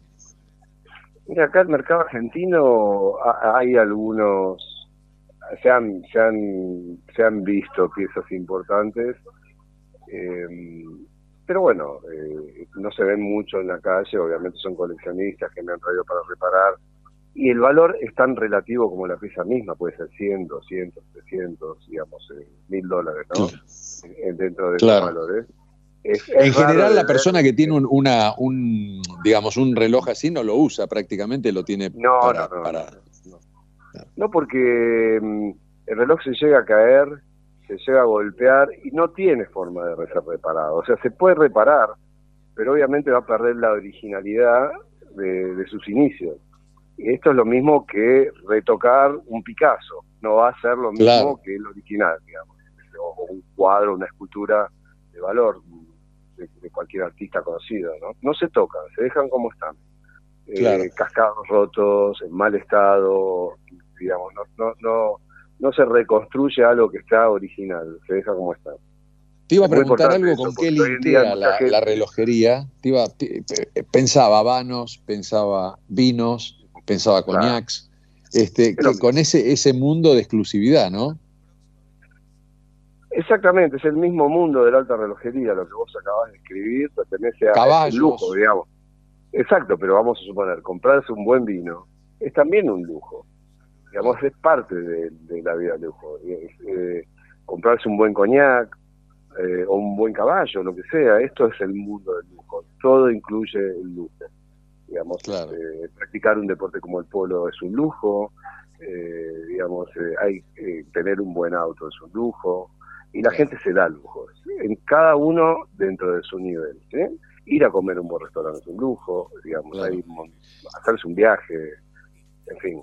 no hay nadie que, a su nivel no se dé un lujo.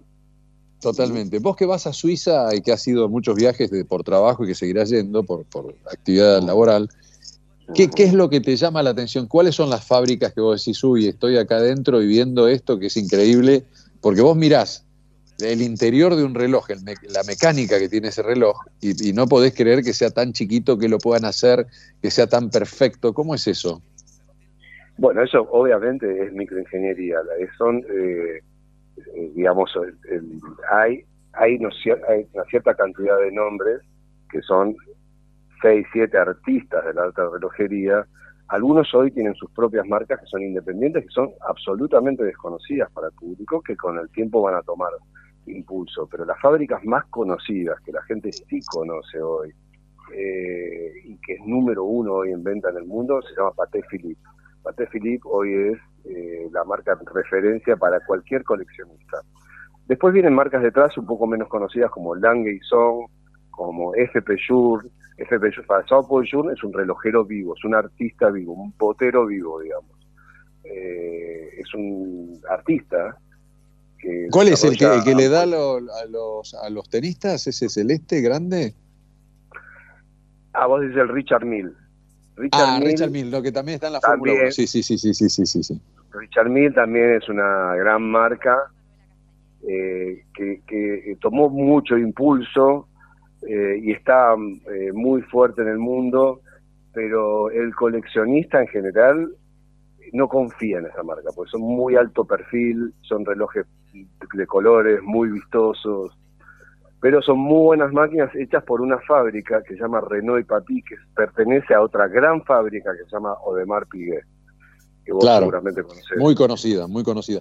Ahora, te vuelvo a Patek Philippe. Es, un, es una marca que ya en Argentina hace años que estaba, o por lo menos que se, conocían esos relojes. Lo que eh, el desarrollo de la alta relojería eh, tiene un problema para nosotros los comerciantes, los retailers.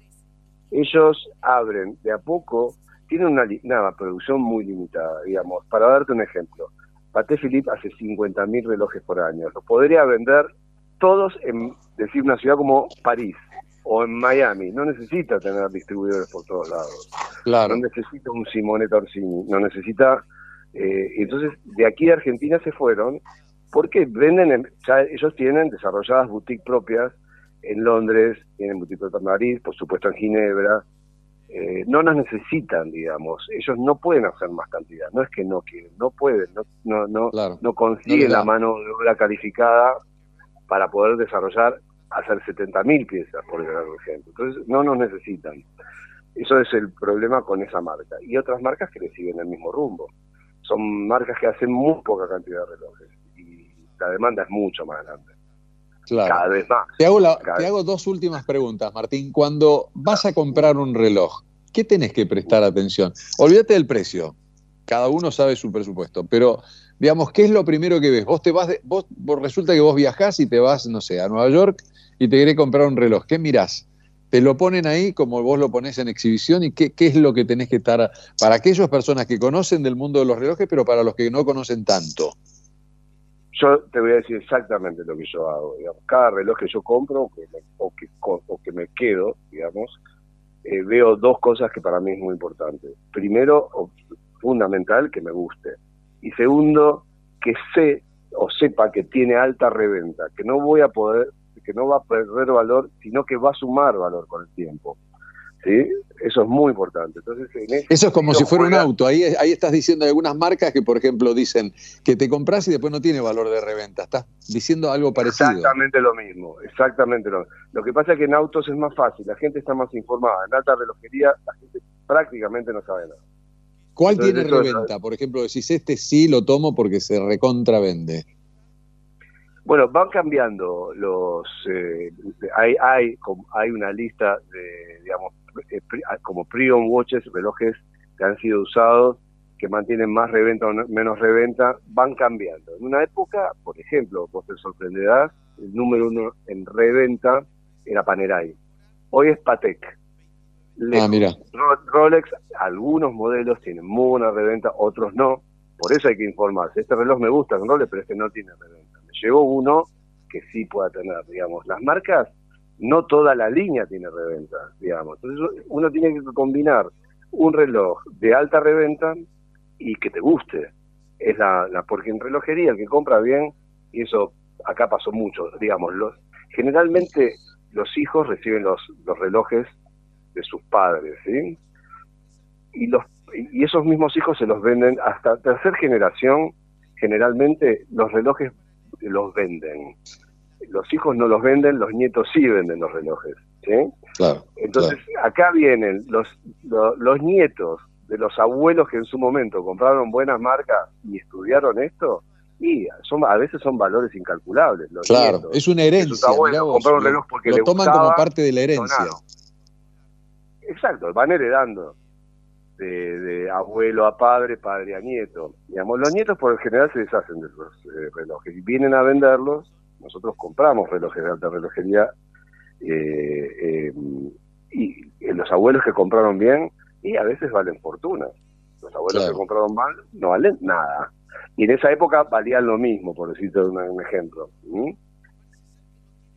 Vamos Claro, a o sea que en relación, en valían el mismo valor que uno lo vende ahora. No, mucho más. Digamos, una, Ah, una- más hay relojes que se compraban en el año 1950, pongámosle, que valen, que valían eh, eh, mil dólares en esa época, valores de hoy, y otros y otro mismo que valía también mil dólares, el que compró bien, hoy puede valer 70 mil dólares, 100 mil dólares, Claro. 200 mil dólares. No, El mismo- y el impresionante, otro compró mil impresionante. y vale lo mismo mil o nada. ¿Entendés? Es, eh, es el que supo comprar. Hoy pasa lo mismo. Claro. El que sabe comprar es el que se informa. El que se informa es el que lee, el que estudia, el que escucha. Yo por lo general a los clientes les enseño, digamos. Digo, no, anda por este lado, o anda por este Claro, otro. O claro. si vas por este lado porque te gusta, sabe que si te gusta el reloj, si estás enamorado, vas a perder toda tu plata con el tiempo. ¿Entendés? O sea, pero hay gente que los compra igual, porque yo compro el reloj porque me gusta. Lo, lo- lo habrás escuchado mi negocio alguna vez. Eh, Me compro el reloj porque me gusta, no me importa lo que valga. Lo que Claro, va a valer en claro, el futuro. Y hay otra gente que no, Martín, esto no tiene reventa. No, vamos a buscar algo que cumpla esas dos, esos dos requisitos fundamentales. ¿Mm? Qué interesante. Te hago la última pregunta y te propongo que la próxima vez hagamos un vivo en Instagram, si tenés ganas, a través de. Orsini, de, de Simonetta Orsini, a través mío, de Mazuka Maku, y me expliques todo esto mostrando los relojes, que sería muy interesante. Te lo propongo. Cuando quieras. Contá conmigo, sensacional, me encantaría. Eh, Ya, ya te lo Dale. propuse, así que lo tenemos que coordinar. Pero la última es, el otro día cuando estuve tomando un café en Simoneta, estabas Mm. con Tato, que es uno de tus clientes, y, y lo estabas asesorando sobre un Rolex que me pareció Mm. espectacular. ¿Qué, qué le- qué- Sí. qué modelo era ese y por, y por qué Rolex tiene tanta vigencia en el mundo, a pesar de lo que, como dijiste, ¿no? Hacen relojes casi industrialmente, pero digamos, no, no, no, no como otras marcas. Pero ¿qué, qué tiene? ¿Cuál es el, el, digamos, el distintivo de Rolex? Rolex es una marca muy conocida, que ya lleva mucho tiempo en el mercado y es un reloj que marcó tendencia con, con eh, los submarinas, todos los relojes sumergibles, malla de acero, desde hace muchos años. Ellos eh, saben regular, el, cuidan el equity, sacan la cantidad de mercadería para que siempre el mercado tenga sed de sus relojes. Ellos regulan la cantidad Claro. para que no sobre, para que Demanda insatisfecha se llama eso. Exactamente, para que siempre haya demanda insatisfecha. Ellos son especialistas en esto.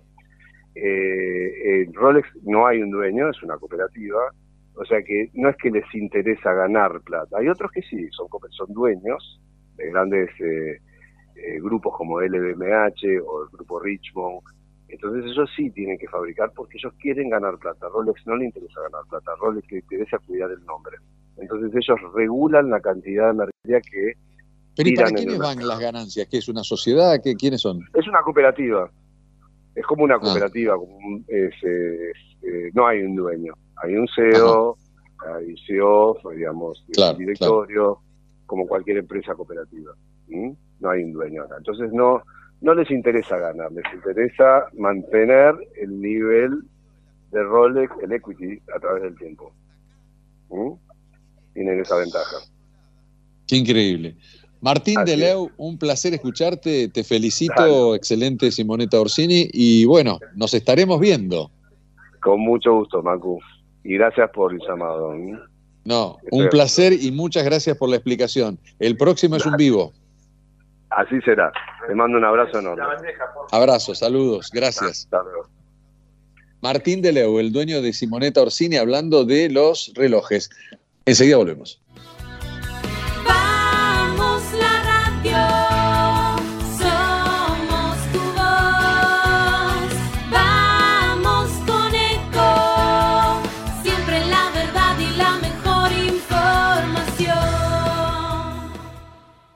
Descarga gratis de tu celular la aplicación Ecomedios. Podés escucharnos en vivo, Informarte con las últimas noticias y entrevistas en audio y video. Búscala y bajate la aplicación Ecomedios. Nadie quiere el aborto.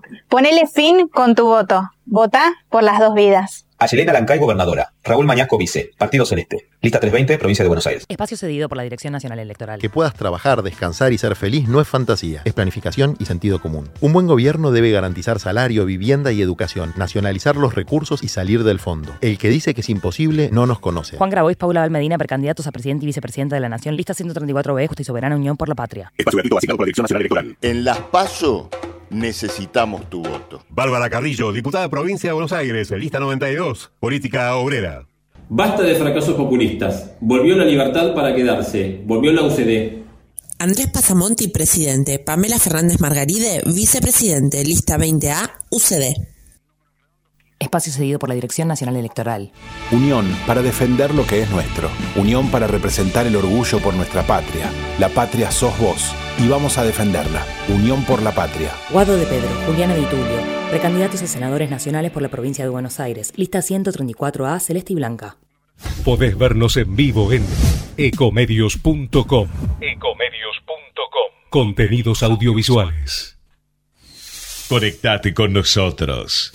Contestador 5 254 2353. A veces no sabemos de dónde vienen los dolores. Lo que sí sabemos es con qué se van. Su efectiva fórmula con paracetamol más diclofenac alivia rápidamente los dolores de todos los días.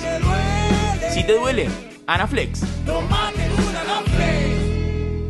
Mejoramos la vida de los argentinos. DESA, energía que transforma. En Grupo Arcor tenemos el propósito de hacer accesibles las tendencias en alimentación para que todas las personas podamos vivir mejor. A través de una gestión sustentable, innovamos para llevar alimentos de calidad a más de 100 países. Arcor, mirando al futuro desde 1951.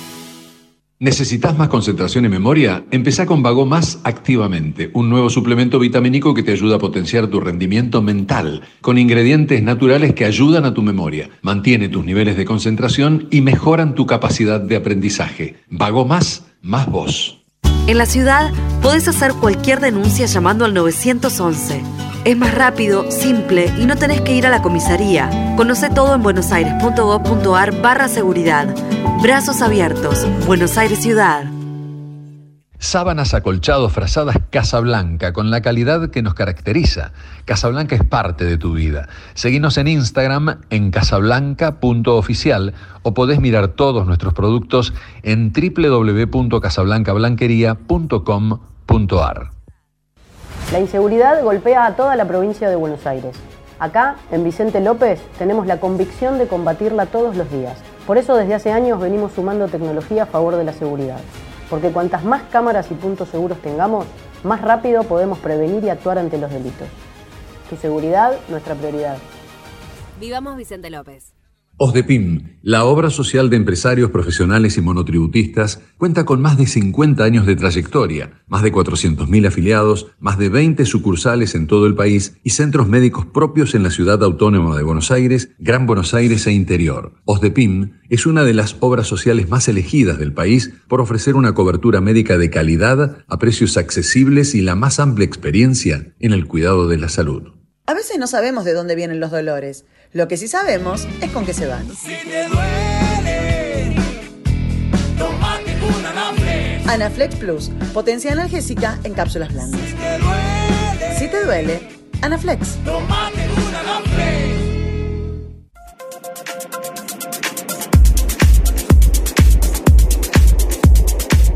Bueno, lo tengo en línea al candidato ya, Juan Ibarguren, de Pinamar, a candidato del PRO a intendente de Pinamar, sucedor, sucesor perdón, de Martín Yesa. Hola Juan, ¿cómo andás? Hola Macu, ¿cómo estás? Eh, Bien, muy bien. ¿Cómo va todo por ahí? Todo muy bien. Bueno, felicitaciones porque la última vez que nos vimos fue en enero y todavía no estabas confirmado como, como candidato a intendente, ¿no? Era todo un, un mes de mucho trabajo, pero, pero todavía no tenías la aproximación a, a la novedad. Tal cual, nos vimos en, en verano y bueno, todavía no estaban definidos los candidatos eh, acá a nivel local. Así que un orgullo hoy ser precandidato intendente por el PRO en Pinamar. Este, vamos a ir una, una paso con, con el radicalismo acá a nivel local, con el que ya venimos trabajando hace, hace mucho tiempo eh, y, lo, y lo seguimos haciendo y lo vamos a seguir haciendo a partir del 14 de agosto, ¿no? Pero, pero bueno, hoy en día muy contento de estar eh, recorriendo la calle, hablando con los vecinos, estando cerca eh, y generando también las propuestas para lo que se vienen, que, que nada, creo que Pinamar y los pinamarenses en general eh, han, han, notado que hemos hecho un cambio enorme en la ciudad, que la ciudad está mucho mejor de lo que la recibimos en el, 2000, en el 2015 y ahora va a tocar, bueno, llevarlo a otro nivel, seguir mejorándola y, y cuidando todos los detalles de esta hermosa ciudad que, que tantos turistas recibe. ¿Con quién competís en la interna? ¿Quién es el candidato radical? Acá a nivel local, el candidato radical es Lucas Ventoso. Eh, es del Partido Radical de, de, de, toda la vida. Nosotros trabajamos en, en bloque, ¿no? Somos un, una coalición. Y este año que Martín no se presenta a, a intendente, eh, si dio un paso al costado, bueno, por supuesto el radicalismo también. Y, y digamos, eh, eh, estamos en democracia y creo que es, es normal que ellos también quieran estar en el gobierno. Eh, así que bueno, vamos a competir de manera sana también, lo digo, lo digo así porque la verdad que estamos teniendo una, una, una, una paso muy sana, eh, muy competitiva, como para también mejorar las propuestas de cada uno, sacar lo mejor de esta, de esta competencia eh, y tener la mejor opción para Pinamar. Claro, totalmente.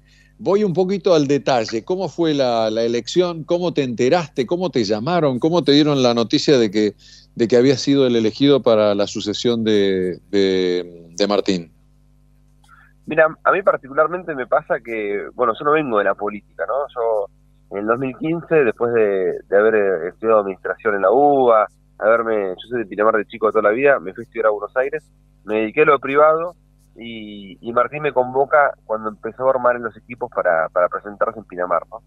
Eh, y la verdad que al principio me ha costado mucho eh, aceptar esa propuesta porque para mí la política era una novedad y, y, la verdad que, bueno, por supuesto no me arrepiento para nada. De hecho, hoy soy precandidato, precandidato intendente eh, después de ocho años de gestión en el municipio. Yo fui secretario de Hacienda, secretario de Turismo, y creo que el, compromiso que, he generado y, y, se me ha despertado por, por la comunidad, por tratar de mejor, mejor la calidad de vida de los, de los pinamarenses, por tener la mejor ciudad posible para, para nosotros y para los que nos, nos vienen a visitar, bueno, ha hecho que hace un año empezar a pensar un poco más seriamente eh, si dar un paso más o, quedarme donde estaba, ¿no? Eh, o a lo mejor volver a lo, a lo privado. Y, y, bueno, había gran parte de la comunidad, del equipo, eh, los medios, que, que, que, ponía mi nombre como una posible como una posible opción. Así que ya era un orgullo para mí que eso, eso ocurriera. Y bueno, después me decidí, hablé con el equipo también, hablé con Martín. Eh, había varios posibles precandidatos a intendente en Pinamar por el programa digamos, varios que son parte del equipo actual, ¿no? La verdad que con las que tenemos muy buena relación.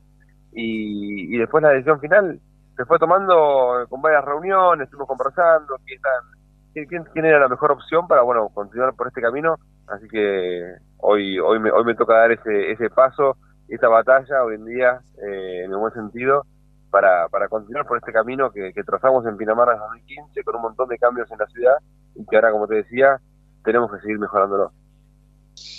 Muy bueno. Eh, después te voy a preguntar sobre qué, qué, en qué vas a trabajar si llegaras a ser elegido, primero si pasas la interna, si llegaras a ser eh, elegido como in, intendente, pero voy a ir después a esa parte política. Pero antes te quiero decir que te fallé porque fui hace un mes a Pinamar, estuve dos días, ah, no. no. el fin de semana, estuve lunes y martes, domingo y lunes.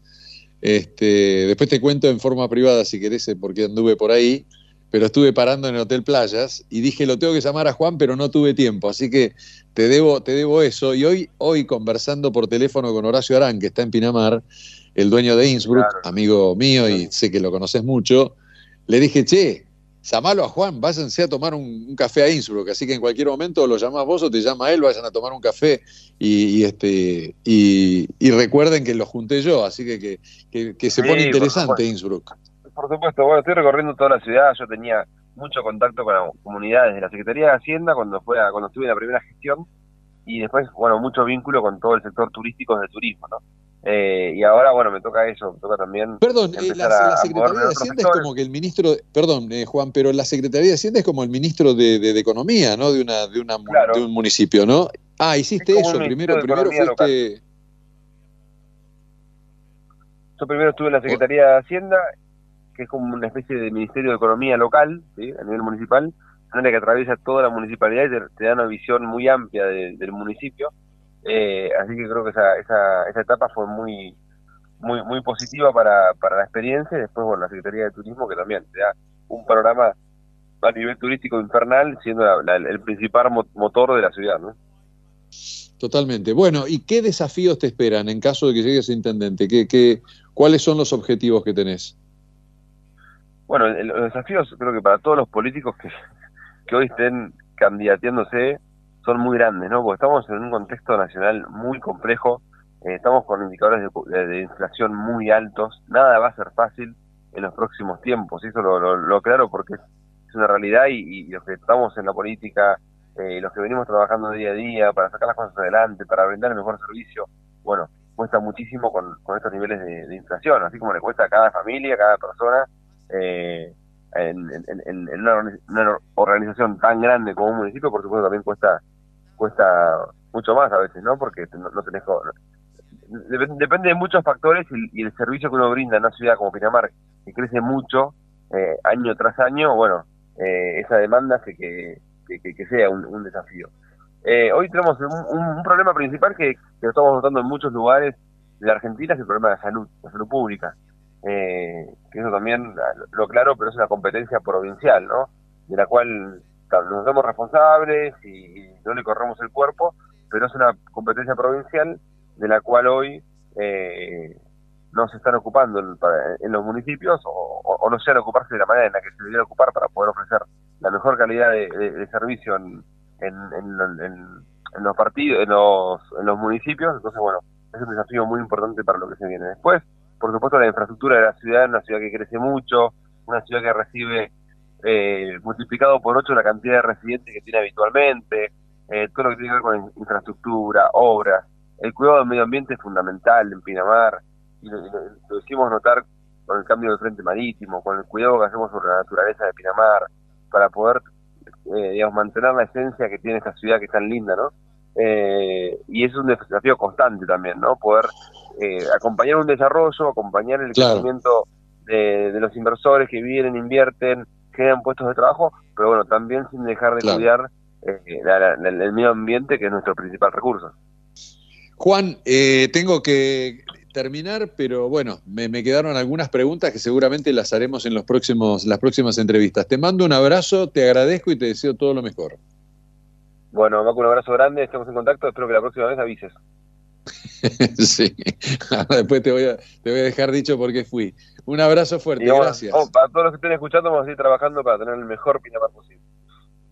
Gracias. Ahí estaremos en enero. Eh, así grande. estuvo el candidato Juan Ibarguren, candidato del PRO, va a internas y después va a tratar de a intentar ser el, eh, el sucesor de Martín Yesa, del intendente de Pinamar. Bueno, voy a saludar a Pilar Laplace. Y nosotros todos los programas hacemos siempre una entrevista, alguna charla con alguien que descubre, o mi productor o yo, eh, en Instagram. Y la descubrí a Pilar y me encanta lo que hace, así que le vamos a preguntar a ella para que se presente y para conversar. Hola Pilar, ¿cómo andas? Soy Macu. ¿Qué decís? Buenas tardes. Hola Macu, ¿qué tal? Encantada, buenas tardes. Gracias por, por invitarme. No, un placer. Bueno, eh, aquellos que tienen Instagram o que tengan Instagram, nos están escuchando, el- la cuenta de Pilar es pil.arte. Así que así la pueden encontrar en Instagram. Así que si van escuchando, van viendo un poco lo, lo que hace. ¿Cómo andas? ¿Todo bien? Bien, bien, por suerte todo muy bien, gracias. ¿Desde dónde pintás? ¿Dónde vivís? Contanos un poco de vos. Sí, bueno, yo vivo en Don Torcuato, eh, en el partido de Tigre, y en un momento tuve taller, pero ahora estoy pintando mi casa, que la armé medio casa-taller. Eh, Es bastante amplia, así que me permite expandirme, por suerte. Bueno, bueno, eso, eso es lo que pasó con la pandemia, ¿no? O sea, Exacto. todos los, ¿no? el traslado era imposible, así que empezaron muchos a pintar, a trabajar, todo lo hicimos en casa. Exactamente, exactamente fue eso, como que el taller ya era inviable porque tenía que viajar en auto, era imposible ir.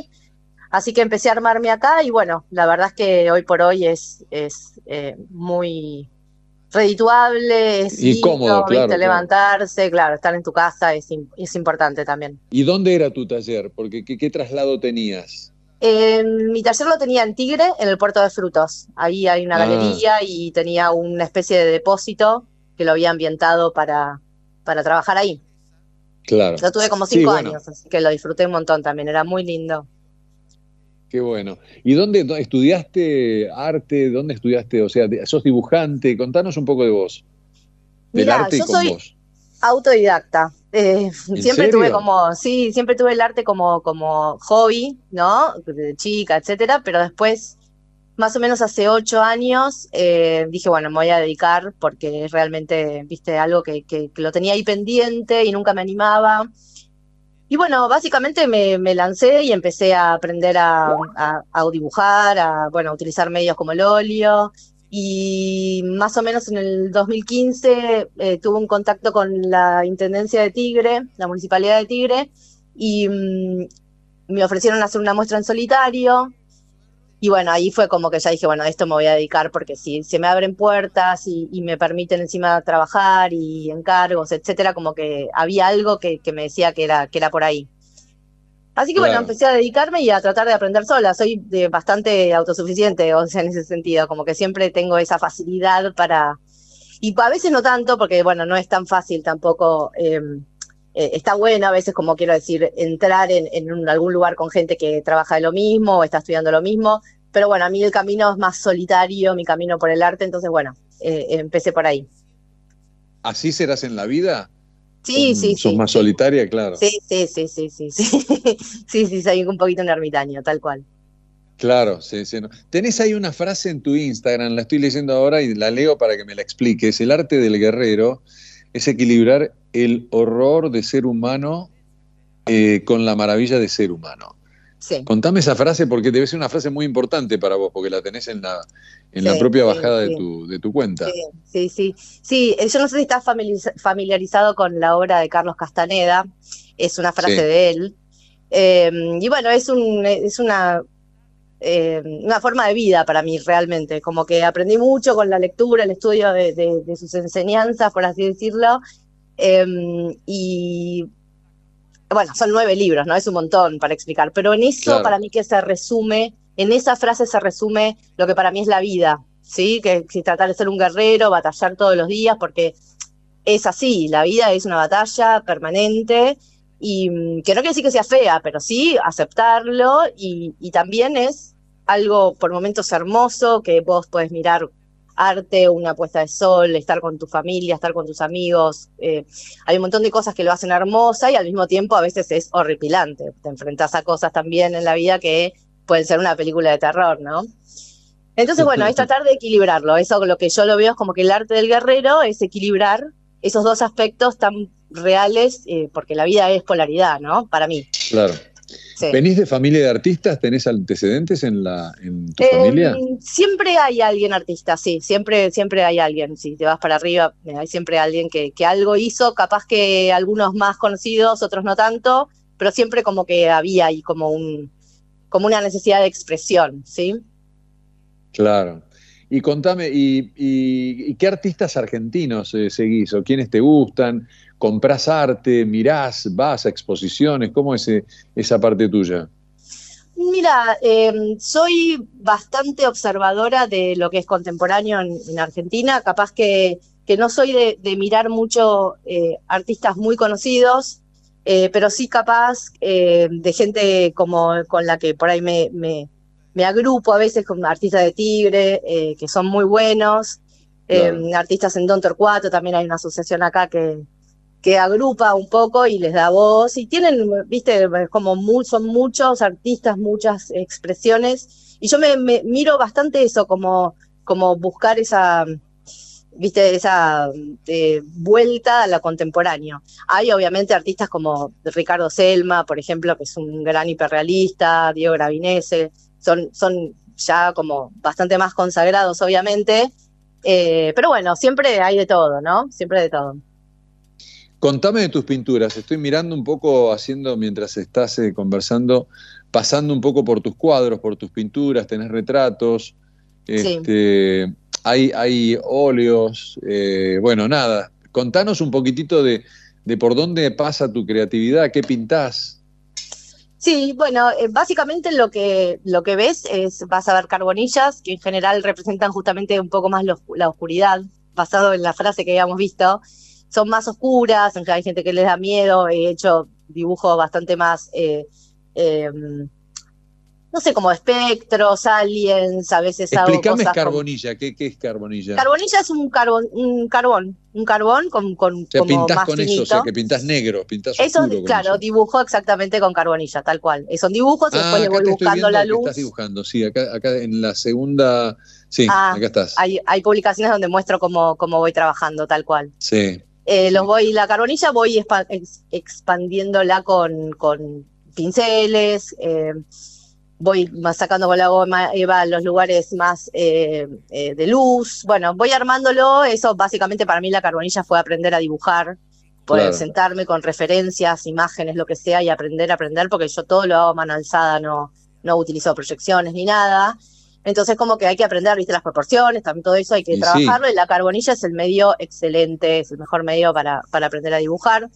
Y después, eh, bueno, por eso toda esa parte más de retratos, más de personajes oscuros y después tengo la parte más luminosa, que sería más representado por las olas. Si buscas por ahí por mi Instagram, hay, hay, mm. sí, tienes olas, sí. Son las olas que representan más la luz. Yo en las olas busco la luz, busco el lugar de paz, un lugar donde la persona que observe el arte, puede, la obra pueda sentarse y observarlo sin eh, viste, sentirse tan oprimido. Eso es lo que busco, más la paz del observador y la luz. Eh, busco representar eso. Em, y después ahora estoy, este año arranqué con todo este boom de la inteligencia artificial. Em, estoy como buscando el nuevo lugar que pueda llegar a tener el artista frente a, como todos, ¿no? En todos los rubros les está pasando, el, preguntarse cómo, cómo va, qué va a pasar con su trabajo, cómo se va a ver después de que haya una máquina que lo pueda hacer perfectamente. Claro, mira qué interesante. Eh, sí, entonces me puse ahí, sí, decime. No, tengo dos minutos más o tres. veo también obras grandes. Acá tenés una que es de la serie de las Aliadas y es enorme. O sea, estás vos parada enfrente. Que me parece que, que, no sé, que estás eh, pero debe medir dos metros eso, sí, ¿no? Sí, sí, Un metro y pico. Sí, exacto. Sí, en el 2018 hice una muestra que se llamó Aliadas y hice varias carbonillas completamente de mi cabeza basándome en justamente un concepto más de Castaneda, que son los aliados, son eh, em, como vendría a ser energías que te acompañan, que yo las traté de representar en, en carbonillas gigantes hice la sirena, hice una shiva, hice mm, un minotaurio, hice una cangura con un bebé, eh, también lo puedes todo encontrar en Instagram, y son, sí, son, son obras eh, de más de dos metros, tal cual. Muy lindas, muy lindas. ¿Estás, ¿Has vendido esas obras o, o tenés en, las tenés vos? Algunas las vendí, otras las tengo yo tal cual. O sea que fueron saliendo y fueron. Bueno, ¿qué se viene? Te hago la última pregunta. ¿Qué se viene de, de, Pilar Laplace? estoy con, con, el tema de la inteligencia artificial. Estoy tratando de representar imágenes complejas hechas por inteligencia artificial a mano alzada y en óleo. Si buscas, esto tengo una imagen ahí, en, eh, hace poco la subí, del último cuadro que hice, y este año me voy a dedicar a hacer una serie sobre eso, eh, para poder hacer una expo quizás a fin de año si llego, pero bueno, tengo que juntar varios, varias obras para que sea tenga la, la, muestra una, una fuerza, ¿no? ¿Cuánto le dedicas durante el día a tu, a tu trabajo? Y promedio, ponele así cuatro horas, pero hay días que me siento y no me levanto. O sea, puedo estar nueve horas. ¿Y cómo es tu vida? ¿Vivís con quién? ¿Tenés hijos a cargo? No sé, ¿cómo, cómo es un poco tu, vida? Eh, mi vida, hoy por hoy, hoy por hoy, eh, realmente la primera vez que vivo sola. Ah, Así que estoy, sí, sí, sí, después de tantos años tuve, tengo dos hijas, pero que ya están grandes y están viviendo, se fueron a vivir a Barcelona ahora. Eh, bueno, estoy sola. ¿cómo tenés dos hijas grandes? Pero vos tengo dos hijas grandes, ¿viste? Parezco, parezco más chica. Pareces veintipico, qué sé yo, no sé. No, bueno, bueno, bueno, gracias, gracias, gracias, gracias. Sí, no, pero 25, no tengo. Eh, mis hijas tienen 25. ¿En serio? No te puedo creer, qué increíble. Eh, así que bueno, por eso estoy acomodándome, pero la verdad que también disfrutando un poco de esta, de esta nueva etapa y me, para el arte es excelente porque me permite ininterrumpidamente estar eh, concentrada en lo, que, en lo que me gusta. Así que bueno, esta es un poco mi estructura hoy por hoy. Pilar, me encantó hablar con vos, te felicito, me, parece buenísimo lo que haces, muy lindo en todo, ¿no? Los matices, los colores y también lo oscuro, todo, todo, todo los, lo, que se puede ver de tu obra me, parece muy interesante. Así que te, mando un beso y te agradezco la charla. No, no, muchas gracias a vos, eh, también te agradezco la charla, la oportunidad de, contar un poco. Así que bueno, mil gracias. Pará, y digámosle a la gente cómo te encuentra, dónde, dónde te encuentra en Instagram. Instagram como pil.arte y en Facebook también pilarte, sin punto. Muy bien. ¿Y algo de Víctor Laplace? Porque ese apellido hay que preguntar. No, no, nada, nada. Siempre me preguntan nada, nada. me imagino, me imagino. Gracias, Pilar. Te mando un beso, muy amable. Gracias, Macu. Gracias. Un besote. Chao, chao. Chao, chao. Pilar Laplace. Síganla, arroba pil.arte. Y nos estamos yendo hasta el próximo sábado aquí en Ecomedios a las 13 horas de 13 a 15, gracias a Javier Martínez en la operación técnica, un crack, como siempre, y a Gonza Benítez Cruz, también que está por ahí por el otro lado de la línea, muchas gracias. A todos ustedes, gracias, nos encontramos el sábado, soy Guillermo Mazuca, Macu Mazuca, en la barra de Macu, el próximo sábado aquí en Ecomedios a las 13 horas. Chau, chau.